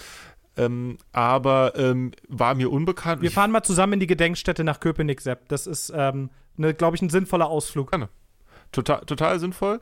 Ähm, Ich hoffe, ich darf auch mitkommen. Na, ich dachte, Ja, ich meinte wir, natürlich, wir wir machen drei. einfach ein Live, ein Live-Handiatris ja, ja, ich wollte nur einen Gag machen. Ähm, und ähm, da war ich im Spiel wirklich, äh, da hat es mich ja echt mit, mitgenommen. So, weil, also, ne, wenn, wenn dich sowas kriegt, was du noch gar nicht kanntest und du erstmal so, Moment, das ist jetzt aber, also bisher haben sie ja wirklich die ganze Zeit darauf geachtet, dass es historisch akkurat ist und so. Und dann habe ich echt erstmal gegoogelt, also, ach du Scheiße, das gab es ja wirklich. Äh, so also, krass. wenn du das als Geschichtslehrer nicht wusstest, dann macht es vielleicht Ja. an der Stelle jetzt einmal kurz Sinn, äh, zu Ja, rekapitulieren, na, was die. Köpenicker Blutwoche war. Ja, bitte. Mach du ruhig. Okay, also nur ganz kurz, in 1941 äh, gab es ein ja, Massaker im äh, Wuhletal und äh, im, im äh, Köpenick.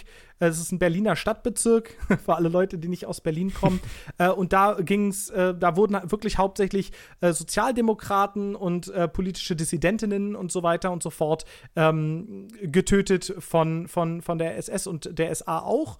Und äh, da wurde vor allem wurden ganz viele Leute im Wald in ähm, ja, in so Tücher gerollt, um sie zu anonymisieren, ja, um ihnen die Gesichter zu nehmen und wurden dann an, an Bäumen aufgehangen und, und so, äh, so umgebracht. Und das ist eine Szene in der Wuhlheide, in die unser ähm, Protagonist im Laufe des Spiels eben, äh, ich glaube, das ist das Ende vom, vom ersten Kapitel, ähm, Irgendwie so, ja. äh, rein stolpert, muss man sagen.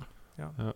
Und es ist halt ähm, deswegen auch nochmal besonders schlimm, für, mich jedenfalls, weil das so gerahmt wird von, ähm, von einem Kind, was eben erzählt, dass der, Dass der Vater weg ist, Ähm, ne? dass der Vater weg ist, so, und man weiß irgendwie gar nicht so, hm, wie komisch und so, wo ist der denn? So, und die dann halt so ein Bild gemalt hat, ähm, von, äh, von sozusagen dem blutenden Vater. Und dann findet man den quasi später dann im, Ich habe übrigens gerade, ich habe äh, irgendwie aus irgendeinem Grund gerade 41, 41, ich gesagt. das ist, nur- das ist totaler Unsinn. Das war nämlich, äh, der Punkt war, dass es viel, viel früher war, nämlich 1933, ich glaube im Juni. Ähm, also wirklich Ja, auch 33, äh, 34, irgendwie sowas. noch im Ja. Zuge der Machtergreifung fast, ja. Ja. Äh, das äh, tut mir leid, das war gerade. Ich, hab, äh, ich, ich dachte mir schon, dass du, da- dass du dir einfach versprochen hast. Ja. Ähm, genau.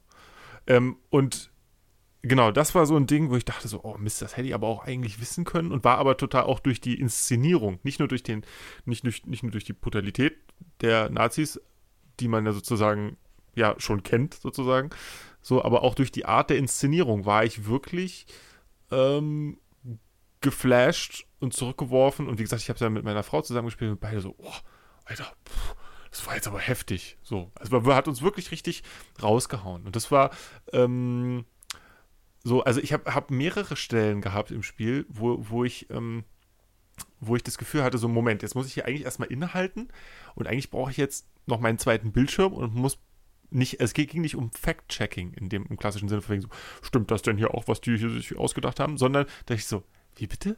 Was war da bitte? So, und dann nochmal gesagt, ach du Scheiße. Und dann, es geht eigentlich mehr um ähm, einen Anhaltspunkt kriegen, ähm, einen, einen Gedankengang äh, äh, aufgemacht zu bekommen, so, wow, okay, diese Perspektive kannte ich noch gar nicht, da gucke ich jetzt mal rein. Ähm, oder ähm, ja, also das einfach, das einfach sich nochmal genauer anzugucken. Und ich glaube, das ist wirklich ein sehr wertvoller Aspekt. Kleine Kritik, die mir jetzt sozusagen bei dieser Berlin-Perspektive, die durch die äh, Köpenicker Blutwoche ja auch nochmal so deutlich wird, ist, äh, die man an dem Spiel vielleicht haben kann, ist, dass man ein bisschen das Gefühl kriegen kann, dass Widerstand eine Berlin-Sache war. So, dass das natürlich so eine, dass das natürlich größeren äh, äh, größere Ballung vielleicht in der Hauptstadt gab, ja, kann sein. Aber ähm, es gab natürlich auch anderen Widerstand, auch, auch in ländlicheren Gebieten. Aber das eignet sich natürlich dann für das Spiel nicht so gut. Das heißt, es ist eine bewusste Entscheidung natürlich auch von dem Spiel und für das Spiel, das so in dieses Setting zu bringen, was total sinnvoll ist und super funktioniert. Es könnte sozusagen nur der Anschein in, in, entstehen, dass das ein Städte, Hauptstadt-Ding Ich war. glaube halt, dass äh, die Ehrrettung des Spiels an der Stelle, ähm, weil das eine Kritik ist, die ich im, im Grunde sozusagen durchaus nachvollziehen kann. Ich finde, dass das Spiel aber wirklich sehr viel dafür tut, klarzustellen, es geht hier nicht um den Widerstand, sondern es geht ja, hier um genau. ein Beispiel, wie Widerstand in einer kleinen Gruppe hätte aussehen können. Und damit wird es eben sehr partikular und beansprucht ja. gar nicht, für eine gesamtgesellschaftliche Bewegung zu stehen oder sowas. Aber Moritz ähm, hatte, glaube ich, auch noch dazu eine Ja, total. Ich hatte ähm also das können wir gleich, gleich nochmal machen. Ich hätte auch das Bedürfnis, mal eine so eine exemplarische Mikrokosmos-Geschichte zu erzählen, die, ähm, die meinem Charakter passiert ist, in Neuern wahrscheinlich äh, auch. Äh, mir ist aber aufgefallen, dass, dass, dass gerade diese Events, also auch, auch die Köpenicker Blutwoche, äh, das ist, glaube ich, kannst du jetzt nicht beweisen, weil ich kenne die Abwesenheit der Mechanik nicht, aber ähm, dass ich dadurch, dass ich mitentscheiden kann, was ich jetzt sage, ja, total, also so, viel stärker in diese, in diese Geschichte eintauche, als würde, würde es mir einfach nur vorlesen, mir einfach nur ein Video ähm, reinballern. Und das finde ich, habe ich gerade auch wieder gemerkt, als wir überlegt haben, wie wir dem, ähm, dem jüdischen Mitbürger da ähm, helfen. Total gemerkt, dass mich das richtig fesselt und ich auch ich immer öfter mal überlegt habe, was sage ich jetzt? Was würde, genau, was, mal wieder, was würde meine Motivation ähm, dazu sagen? Das ist ja, das ist ja der Grund, genau. Das ist ja genau der Grund, warum solche Spiele wichtig und gut sind, weil sie einem eben Handlung geben. Das Spiel geht nicht weiter, wenn du nichts drückst. Du triffst jetzt hier die Entscheidung und nimm dich natürlich in einer gewissen Art und Weise in eine Verantwortung. Ne? Du hast da keine Verantwortung für. Das ist natürlich eine abstrakte Ebene. Nichtsdestotrotz ist das jetzt für diesen Mikrokosmos, für diese Session, bist du jetzt der Entscheider. Und das in einem ganz kleinen Maß ist eben diese Art der Alteritätserfahrung, der Fremderfahrung.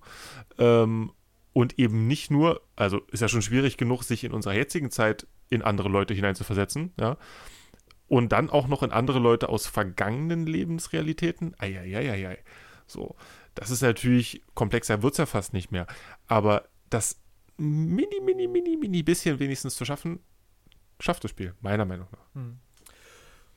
Und gleichzeitig finde ich sozusagen, ähm, dass nicht alles, was an Texten in dem Spiel geschrieben ist, besonders toll geschrieben ist. Ich finde, an einigen Stellen sozusagen merkt man durchaus, dass es kein großes Team ist. Ne? Das sind dann irgendwie äh, so ein paar. Äh, das ist natürlich dann auch der Nachteil, wenn ich jetzt äh, mit einer Geschichtsstudentin zusammenspiele und ähm, ich glaube, ich weiß, also ich persönlich weiß wahrscheinlich über keine andere äh, historische ähm, Zeit so viel wie, wie über das Dritte Reich. Ich ähm, bin ja relativ häufig so wie Moritz auch in, in Auschwitz-Birkenau unterwegs. Das heißt, die kleinsten Ungenauigkeiten fallen uns natürlich irgendwie auch auf und das ist vielleicht auch ein bisschen unfair. Also beispielsweise jetzt ganz bescheuert und das habe ich mir dann am Ende aber auch nochmal anders gedreht. Es gibt die Geschichte, da man, man trifft jemanden, der Auschwitz entkommen ist. Das wäre jetzt auch genau das, was mir im eingefallen Laufe ist. des Spiels. Und der ber berichtet dann eben von Auschwitz und da sind ein paar Sachen nicht ganz akkurat. Ja? Also der berichtet dann irgendwie davon, wie er auf alle fünf äh, ähm, ähm, Schornsteine der ähm, der Krematorien geblickt hat aus, aus, seinem, aus seiner Unterbringung. Das ist nicht möglich, weil der fünfte ähm, Schornstein in, äh, in, im Stammlager stand und aus, aus ähm, Birkenau nicht ersichtlich war, zum Beispiel. Er hat aber bei mir er geschrieben, dass er einen der fünf sehen konnte. Aber ich habe es auch nur so einfach gelesen, weil ich mir nicht vorstellen konnte, dass man fünf sehen kann. Und Also äh, ich bin mir relativ sicher, weil Wanda, weil Wanda und ich uns nämlich richtig dann so angeguckt haben und gesagt haben, aber Moment, das kann eigentlich nicht sein. Und dann im Nachhinein ist mir aber auch aufgefallen, was ist das hier auch für ein Unsinn, weil der Typ ist ja jetzt auch irgendwie kein Geschichtsbuch oder sowas, ja, sondern Ja, der kommt genau. hier hochtraumatisiert in diese Situation. Okay, aber dann haben wir, dann, dann, dann haben wir ja was, was, was Spannendes entdeckt, weil ich hatte nämlich keinen Typen. Ich, bei mir ist nämlich eine Frau entkommen aus äh, Ach so. Auschwitz-Birkenau. Ach krass, okay, da hatte Ah. ich eine andere Szene. Ich hatte Eine, nämlich eine den Geigerin ist bei mir entkommen. Und da habe ich erstmal nachgeguckt, ah, interessant, die hat immer für Mengele gespielt und das basiert auf einer wahren Genau, Persönlichkeit. das Orchester von, von Mengele und dass Ja. der großer Wagner-Fan war und so, das Genau. ist ja irgendwie äh, ja makaber bekannt, sag ich mal sozusagen. Aber äh, genau, Ja. in, in meiner äh, oder in unserer Ausbruchsgeschichte gab es eben so, so ein paar Punkte, die vielleicht nicht hundertprozentig gestimmt haben. Aber erstens, ähm, völlig egal, weil, darum geht's nicht. Ähm, und zweitens, wie gesagt, nochmal auch diese, diese Ebene der Traumatisierung irgendwie mit einzubeziehen. Ähm, ist, glaube ich, äh, ist, glaube ich, auch eine, eine sinnvolle Sache. Etwas weniger gut gelungen finde ich es ganz klar bei diesen Einwürfen, die einige Charaktere während des Spiels haben. Die äh, fand ich ein bisschen überflüssig und die haben auch so das, äh, mir das Gefühl gegeben, okay, hier passiert jetzt noch mal ganz klar irgendwie was Didaktisches, um mir was beizubringen. Also wenn ich auf die Landkarte gehe von Berlin und Aktion plane, sind unten die Porträts von den Charakteren und die werfen mal immer wieder so zwischendurch Sachen ein. Und die sind Echt? Äh, fand ich, waren, wirkten sehr lehrbuchtextmäßig an vielen Stellen. Also, dass dann Leute sagen, oh, was sie jetzt hier mit den jüdischen Läden machen, ist aber nicht in Ordnung und sowas. Also, die fand ich so, ein- so ein bisschen hölzern. Die haben mir nicht so, nicht so gut gefallen. Ähm, aber das ist sozusagen wahrscheinlich der einzige und auch wirklich vollkommen übersehbare Kritikpunkt, den ich, den ich letztendlich an das Spiel im, im Gesamten irgendwie richten kann. Ich würde ihn auch noch, also auch nur so ein bisschen, ob es euch auch aufgefallen ist, sie hätten das Spiel hätte nochmal einen Lektor vertragen können.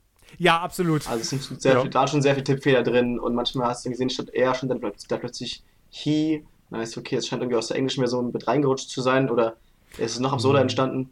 Ja. Ähm, Aber erneut, das haben sechs Leute gemacht, ne? Also. genau, völlig, völlig in Ordnung. Das ist mir nur beim, beim Spielen aufgefallen. Ähm, ich habe tatsächlich dann jetzt nochmal die iPad-Version äh, mir angesehen, weil es tatsächlich, wenn man sich das ganze Spiel so ansieht, ähm, eigentlich ist es auch vollkommen, vo vo- vollkommen darauf ausgelegt, es auch auf so einem ähm, äh, Gerät zu Stimmt, die spielen. Symbole wirken sehr so, ja. Ja, ne, also es ist zumindest, glaube ich, mit der Idee im Kopf, das auch auf mobil umsetzen zu können, entstanden vielleicht. Ähm, und äh, habe jetzt viel überlegt, wie ich das gerade auch in der aktuellen Corona-Situation ähm, tatsächlich mit meinen Klassen nutzen kann. Mhm. Und ähm, fahre da jetzt sozusagen zweigleisig. Also ich empfinde das tatsächlich als großen Mehrwert für den Unterricht ents mit entsprechenden ähm, Erläuterungen, dass man eben auch gemeinsam nochmal drüber spricht und so. Ähm, empfinde das als großen Mehrwert und ähm, nehme jetzt tatsächlich ein Let's Play auf, ja, beziehungsweise wenn diese Folge erscheint, habe ich das schon äh, aufgenommen. Und ähm, das ist sozusagen diese, dieser, diese Hilfskrücke, die ich sozusagen jetzt in der, in der Corona-Zeit habe, das über ein Let's Play zu lösen. Und zukünftig wird es, ähm, wir haben iPads an der Schule, ein installiertes Programm auf den iPads sein und dann wird es ausgeteilt und ähm, dann wird es gespielt. Finde ich So, richtig und gut. dann ist natürlich genau, genau die Frage, ähm, diese, diese Dinge, die du jetzt gerade genannt hast, ne, sind historische Ungenauigkeiten, Absicht, muss man da, oder wie, wie kritisch muss man da eben als Rezipient auch nochmal mit umgehen, ähm, wie verlässlich sind da Quellen und so weiter und so fort. Das ist dann eben alles das, was, was der begleitende Unterricht leisten muss. Mm, Und äh, ich glaube, dass es super spannend sein kann. Also ganz, also ganz spannend ist, ich, ich, hätte- ich habe jetzt schon mehrere Kollegenstimmen im Ohr, die mir erklären, das würde der Lehrplan ja gar nicht zulassen, das schaffen wir alle überhaupt Ist nicht. mir doch egal. Entschuldigung, lernen? Also das lässt der Lehrplan nicht zu. Äh, das ist auch, ja, das, da habe ich jetzt auch kein großes Geheimnis, ist mir scheißegal. Ähm, Mit, welchen, mit Märchenbuch heißt es bei uns. welchen, das, das echt das Märchenbuch? Wow, okay. Ähm, das ist mir auch, Also auch, ich habe nur einfach aus Gag, aber. auch scheißegal, welchen, welchen Schwerpunkt ist, in welch, wenn ich eine Klasse übernehme zu, zur 10., ja, dann müssten die in der 9. eigentlich schon NS äh, gehabt haben. Und vor allem tatsächlich äh, Holocaust müssten sie theoretisch gehabt haben. Meistens haben sie es nicht, weil ist ja auch schwierig, das zu schaffen und so, alles immer eng. Dann ist mir das egal, auch wenn ich in der 10. Klasse irgendwas anderes machen müsste, mache ich das. So. Weil das ist einfach, wenn wir irgendein Thema im Geschichtsunterricht besprechen müssen, dann das. So. Und da ist es mir auch wurscht, sozusagen, äh, wie viele Stunden das kostet. Das ma machen wir so, dass ich das in meiner didaktischen und äh, fachwissenschaftlichen Ausbildung befriedigend bejahen kann, dass das dass ich das gut gemacht habe. So, für das, was ich denke, das, was ich habe einen hohen Anspruch an, an die- dieses spezielle Kapitel der Geschichte. Und äh, da äh, wird nicht nur mit der Zeitzeugen-App gearbeitet, die ich auch schon mal äh, vorgestellt habe, so, da wird auch damit gearbeitet und da fahren wir auch noch mal, haben wir ja auch schon drüber gesprochen in einem anderen Cast. Ähm, da werden wir auf jeden Fall organisieren, dass wir mit, äh, mit euch irgendwie ähm, nach, nach Auschwitz fahren oder so. Also das, das ist einfach, da gibt es kein so, oh, ob das jetzt noch passt, das schaffe ich gar nicht. Also ist mir kackegal. Ich weiß, du hast recht, es gibt es. Ähm, aber ich sag sozusagen, deine das, das darf einen nicht aufhalten. Das, das, Und es ja. darf auch nicht immer darauf ausgelegt sein, am Ende Noten zu generieren. ja, Gerade bei dem Thema. Who the fuck cares? Ja, ja also ja, Und ich meine, ich, ich glaube, wir können schon auch relativ deutlich sagen, dass wir zunehmend in einer Zeit leben, in der, ähm, wie gesagt, keine konkreten Handlungsanweisungen, aber eben doch aus der Geschichte lernen und ähm, wissen, welche, welchen Stimmen man schon vom, von der grundlegenden menschenverachtenden Denke dahinter äh, nicht, nicht folgen darf und dem was entgegensetzen muss. Ähm, das ist eben das, was, also die riesige Aufgabe, die irgendwie das, das Fach Geschichte irgendwo auch ein bisschen, bisschen als Bürde mit, mit sich trägt. Und da ist wahrscheinlich, ja, auch wieder in der, im momentanen äh, politischen Klima äh, kaum was wichtiger als diese spezielle Epoche des Dritten Reichs und dieser heutige Tag der Befreiung. Ich habe ähm, gelesen, würde mich mal interessieren, was ihr dazu ähm, davon haltet. Ähm, und zwar ein, ein Ausspruch von den, von den Designern des Spiels, von den Machern des Spiels, ähm, weshalb sie sich für diesen ja sehr besonderen Grafikstil des Spiels entschieden haben. Ja, Ähm, der ist ja sehr besonders. Könnt, ihr, könnt, könnt ihr versuchen zu beschreiben, wie das aussieht für jemanden, der das noch nie gesehen hat? Also wir würden euch empfehlen, es einfach mal zu googeln, das Spiel, wenn ihr es nicht, äh, äh, noch nicht gesehen habt, weil das schon sehr wiedererkennbar ist. ich würde sagen, Wie würdet ihr das das beschreiben? Ganze sieht ein bisschen aus, als hätte jemand aus äh, Karton äh, Körperteile ausgeschnitten äh, und die jeweils zusammengesetzt zu, äh, äh, zu ja, Menschengestalten. Äh, und das, das, also sozusagen die, die Dissonanz, die entsteht, ist, dass teilweise Dinge kombiniert werden auf eine Art und Weise, die nicht immer schlüssig aussehen und dadurch irgendwie die Charaktere interessanter machen. Ich weiß nicht, ob ich finde, dass das Ja. immer gelungen ist.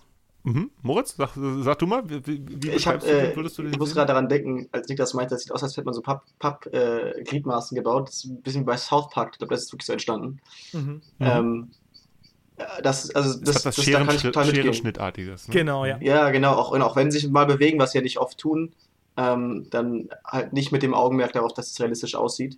Ähm, ich muss sagen, ich mag den Grafikstil sehr. Mich würde total interessieren, was, was Niklas da ähm, als nicht so gelungen Ich sag mal ein ganz konkretes hat. Beispiel.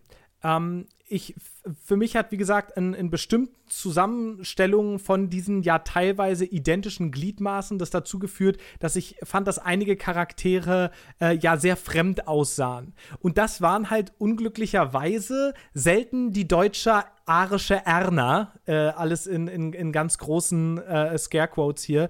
Ähm, also um zu sagen, alleine das Konzept des Arischseins ist schon per se äh, idiotisch.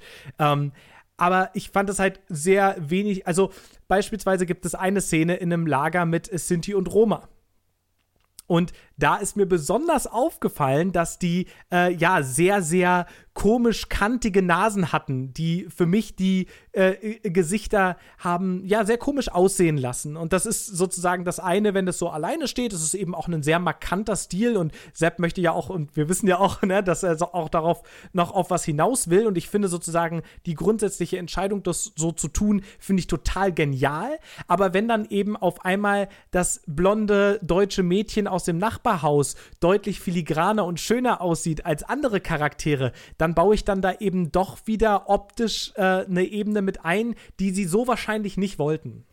Nee, die wollten sie mit Sicherheit so nicht. Denke ich auch. Ähm, mhm. Moritz, wolltest du dazu jetzt noch äh, direkt was sagen? Äh, total interessant. Ich würde mir einfach gerne nochmal die Szene angucken, ähm, weil ich das krass nicht so wahrgenommen habe.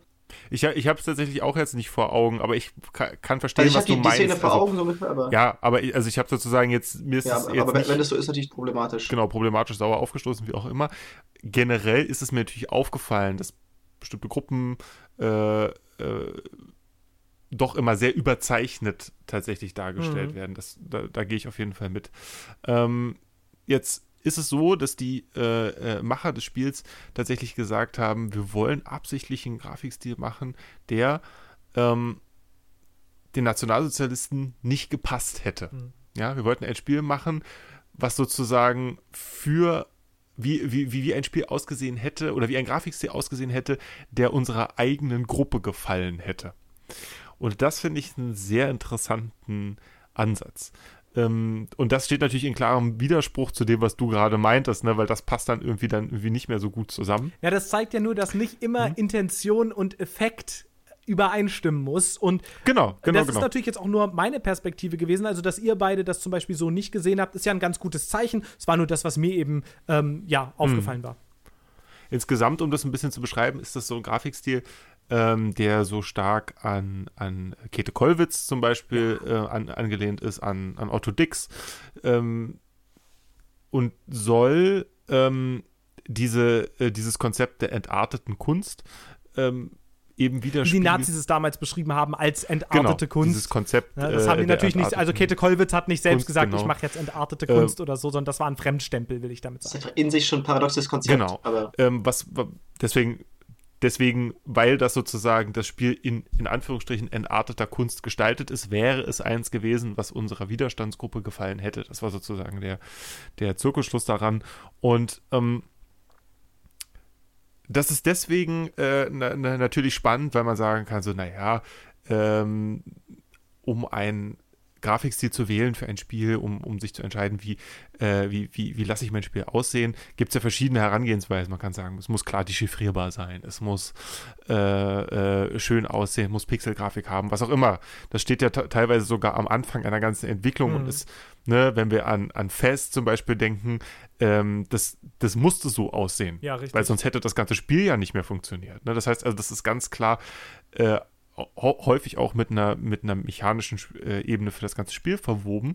Und da ist es aber tatsächlich eine mh, politische Entscheidung, eine äh, historisch-politische Entscheidung zu sagen, so, ja, wir bringen auch auf der Ebene ähm, Widerstand rein, quasi. Und ich finde, Ne? eine Entscheidung, die eben zeigt, mit wie viel, und ich glaube, das ist ein Wort, was mir wichtig ist, in dem Kontext dieses Spiels nochmal gesagt zu haben, mit wie viel Sorgfalt äh, dieses Spiel ähm, entwickelt wurde. Und ja, es finden sich mal ein paar Rechtschreibfehler, wie auch immer. Ja, äh, das ist aber nicht der Kern. Und der Kern dessen, was sie, was sie versucht haben und was sie aus meiner Sicht äh, geschafft haben, ist eben eines der wahrscheinlich ähm, wertvollsten und auf vielen Ebenen besten historischen Spiele, die ich je gespielt habe.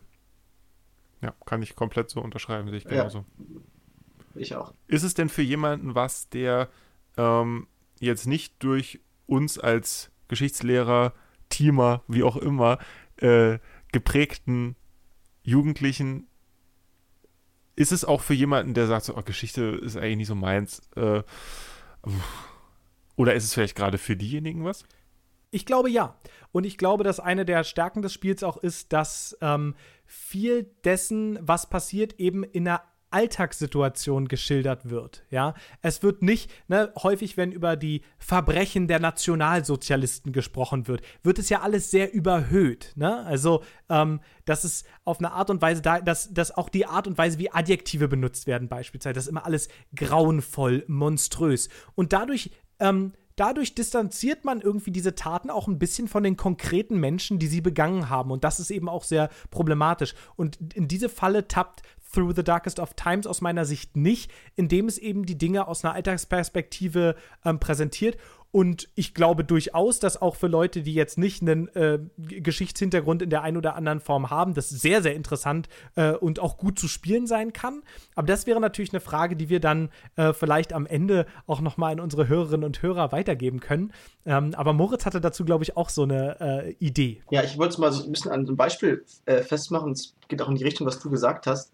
Ähm, erinnert ihr euch an den, an den Dialog, den er mit, ähm, mit seinen, ich glaube, Nachbarn führt, ähm, äh, als sie auf der Straße sind und die, die Hitlerrede hören? Ja. Mhm. Ähm, da, und also ist ja auch, das ist stellvertretend für viele Dialoge, die da ähm, geführt werden, dass man manchmal denkt so, alter krass. So, weißt du, das, also Hitler hat man nicht, nicht so klassisch reden hören, aber ich habe die ganze Zeit immer diese Frage, Alter, checkt ihr nicht, was ihr für Deppen Oh, seid? Und es war halt ein ganz normaler Typ, der Typ hat neben mir gewohnt. Ja. So, und, äh, und man hatte auch mit ihm auch ein bisschen die persönliche Ebene. Mhm. Und dann hat, wurde reflektiert, wie, wie das für mich, also für Josef Sievert ist. Mhm. Ähm, dieses Gefühl, dass es ja irgendwie auch, weiß nicht, Freunde sind oder so Bekannte oder so, und die sind, und man kann nicht zu, noch so Ohnmacht drüber kam. Ich weiß, das, Mhm. hat, haben die Dialoge ganz, ganz toll gemacht. Ähm, und sind so, insofern einfach auch total zugänglich für Leute, die jetzt nicht sagen, oh, ich gehe jetzt los und spiele das Geschichtsspiel des Jahres, ähm, sondern auch wirklich einfach was mitnehmen können daraus. Ich habe da Ja. äh, tatsächlich in äh, einer dieser Szenen einen total krassen, krassen persönlichen Bezug aufgebaut. Ähm, und zwar meine, meine Uroma, Käthe. Die ist vor langer Zeit jetzt auch schon gestorben. Äh, und die war verheiratet mit einem unfassbaren Arschloch, äh, Obernazi, äh, Kinderschänder, also wirklich die, die, ganze, die ganze Bandbreite. Also das war wirklich ähm, so, wie man sich die bösen Nazis vorstellt. Da hat der noch eine Schippe draufgehauen. Ne? So. Und ähm, die, die, die Käthe war aber eigentlich ein sehr, sehr äh, korrekter Mensch, ne? Und die war schon immer, die wollte mit Politik ja nichts zu tun haben, Kinders, nicht? Ähm, das war ihr alles völlig egal. Und die hat immer gesagt, ja, verstanden habe ich das nicht, aber was der Herr Hitler da immer im Radio erzählt hat, das hat sich schon gut angehört, ne? So, und das ist, das habe ich total wiedererkannt, also ne, total krass, dieses äh, teilweise, und das Spiel benennt es sogar in einigen Szenen, in, teilweise ergibt das überhaupt keinen Sinn, ne, also immer dieses, oh, der große Redner Adolf Hitler hat die Deutschen in seinen Bann gezogen, also auch so ein Mythos, ne, ähm, und ganz viel von dem, was der erzählt, hat überhaupt gar keinen tatsächlichen Zusammenhang oder irgendwas, sondern es ist dann wirklich nur noch der militärische Ton, nur noch das Befehle bekommen und die umsetzen wollen und dann irgendwie darüber diese Masseneuphorie. Und das, finde ich, hat das Spiel auch total gut wiedergegeben, dadurch, dass ich nämlich dann als ähm, per se kritischer Mensch in dieser Masse mit drinstehe und mir selbst eben im inneren Monolog die Frage stelle, was ist denn mit den Leuten? Also warum hören die das denn nicht? Das ist doch, was der da erzählt, ist doch Unsinn, ja? Ähm, und, und das fand ich total krass, weil ich das genau diese Person nämlich irgendwie aus meinem echten Leben auch auf eine gewisse Art und Weise dann wiedererkannt habe. Ja. Ja. Kann ich, kann, kann ich absolut nur bestätigen. In diesen Szenen ähm, wird eben auch diese Perspektive nochmal ein bisschen klarer, nochmal ein bisschen greifbarer gemacht. Ne? Ähm, ja. So, wir reden jetzt schon sehr lange über das Spiel und ich glaube, wir Mhm. könnten wahrscheinlich noch fast ewig weiterreden.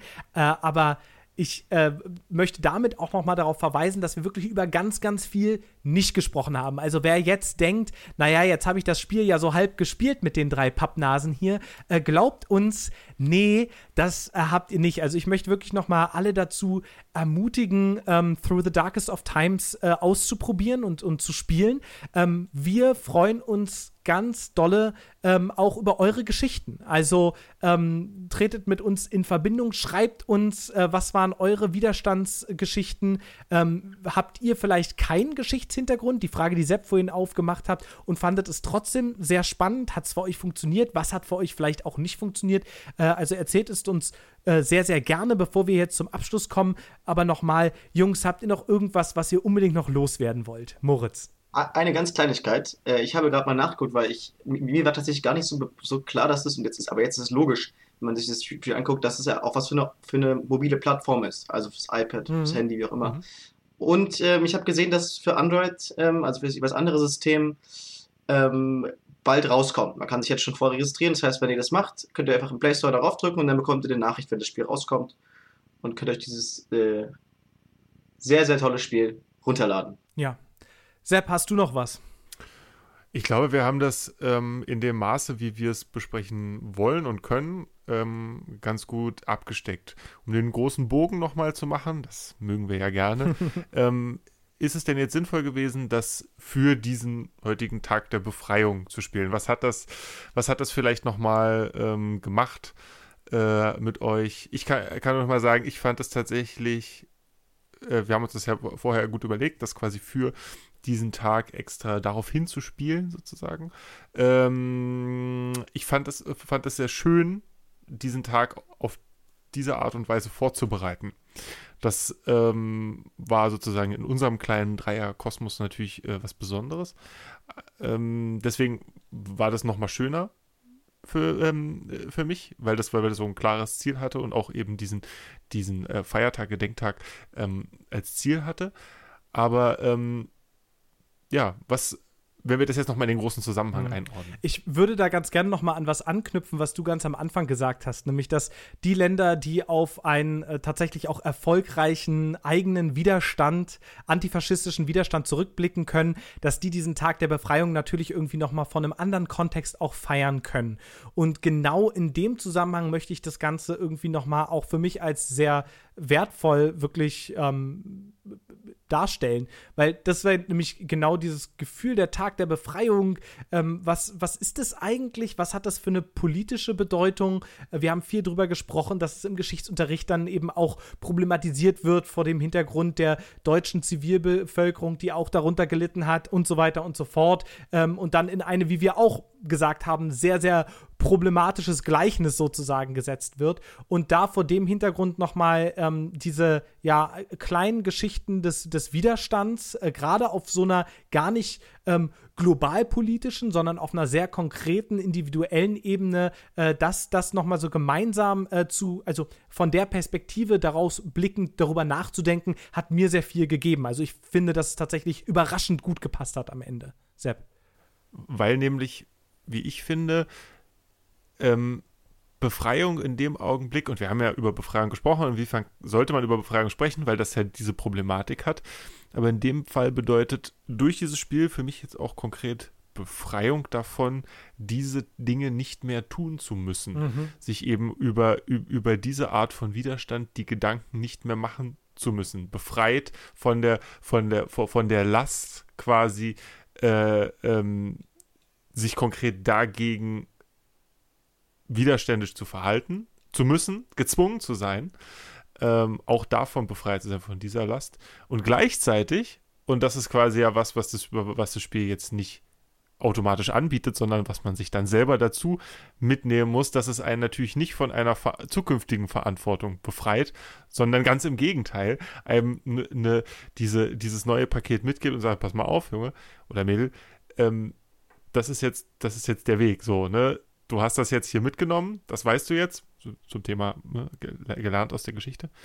Mach's besser, vielleicht. Aber genau aus dem Grund würde ich sozusagen aus einer eher ak wieder aktuell politischen Situation heraus sagen, dass das mich ganz und gar nicht von der, von der Pflicht des Widerstandes befreit hat, sozusagen. Ne? Aber das, den Bogen hast du ja gerade auch der noch mal geschlagen. ne? Aber klar, natürlich, ähm, ohne Frage äh, sind, sind wir nicht mehr im Dritten Reich, ja. Und äh, gegen diese spezielle ähm, Regierung, gegen dieses spezielle Regime äh, kämpfen zu müssen, das äh, ist bei uns eben nicht mehr der Fall.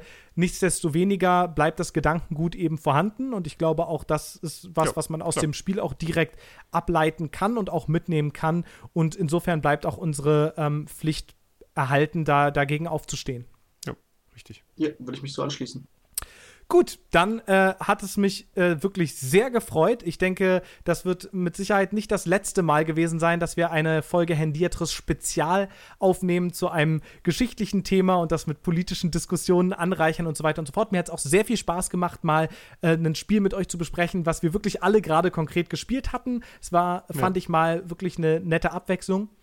Äh, wir hoffen sehr, dass euch das auch gefallen hat. Äh, wenn euch das, was wir hier generell tun und speziell heute tun, überhaupt gefällt, dann tut uns doch den Gefallen und besucht uns auf, euren, äh, auf unseren sozialen Kanälen, also auf Instagram und Facebook und wo ihr uns sonst noch finden könnt. Folgt, euch, äh, folgt uns mit euren Podcast-Apps, ladet uns gerne auch zweimal runter. Ja, äh, freuen wir uns Genau. drüber.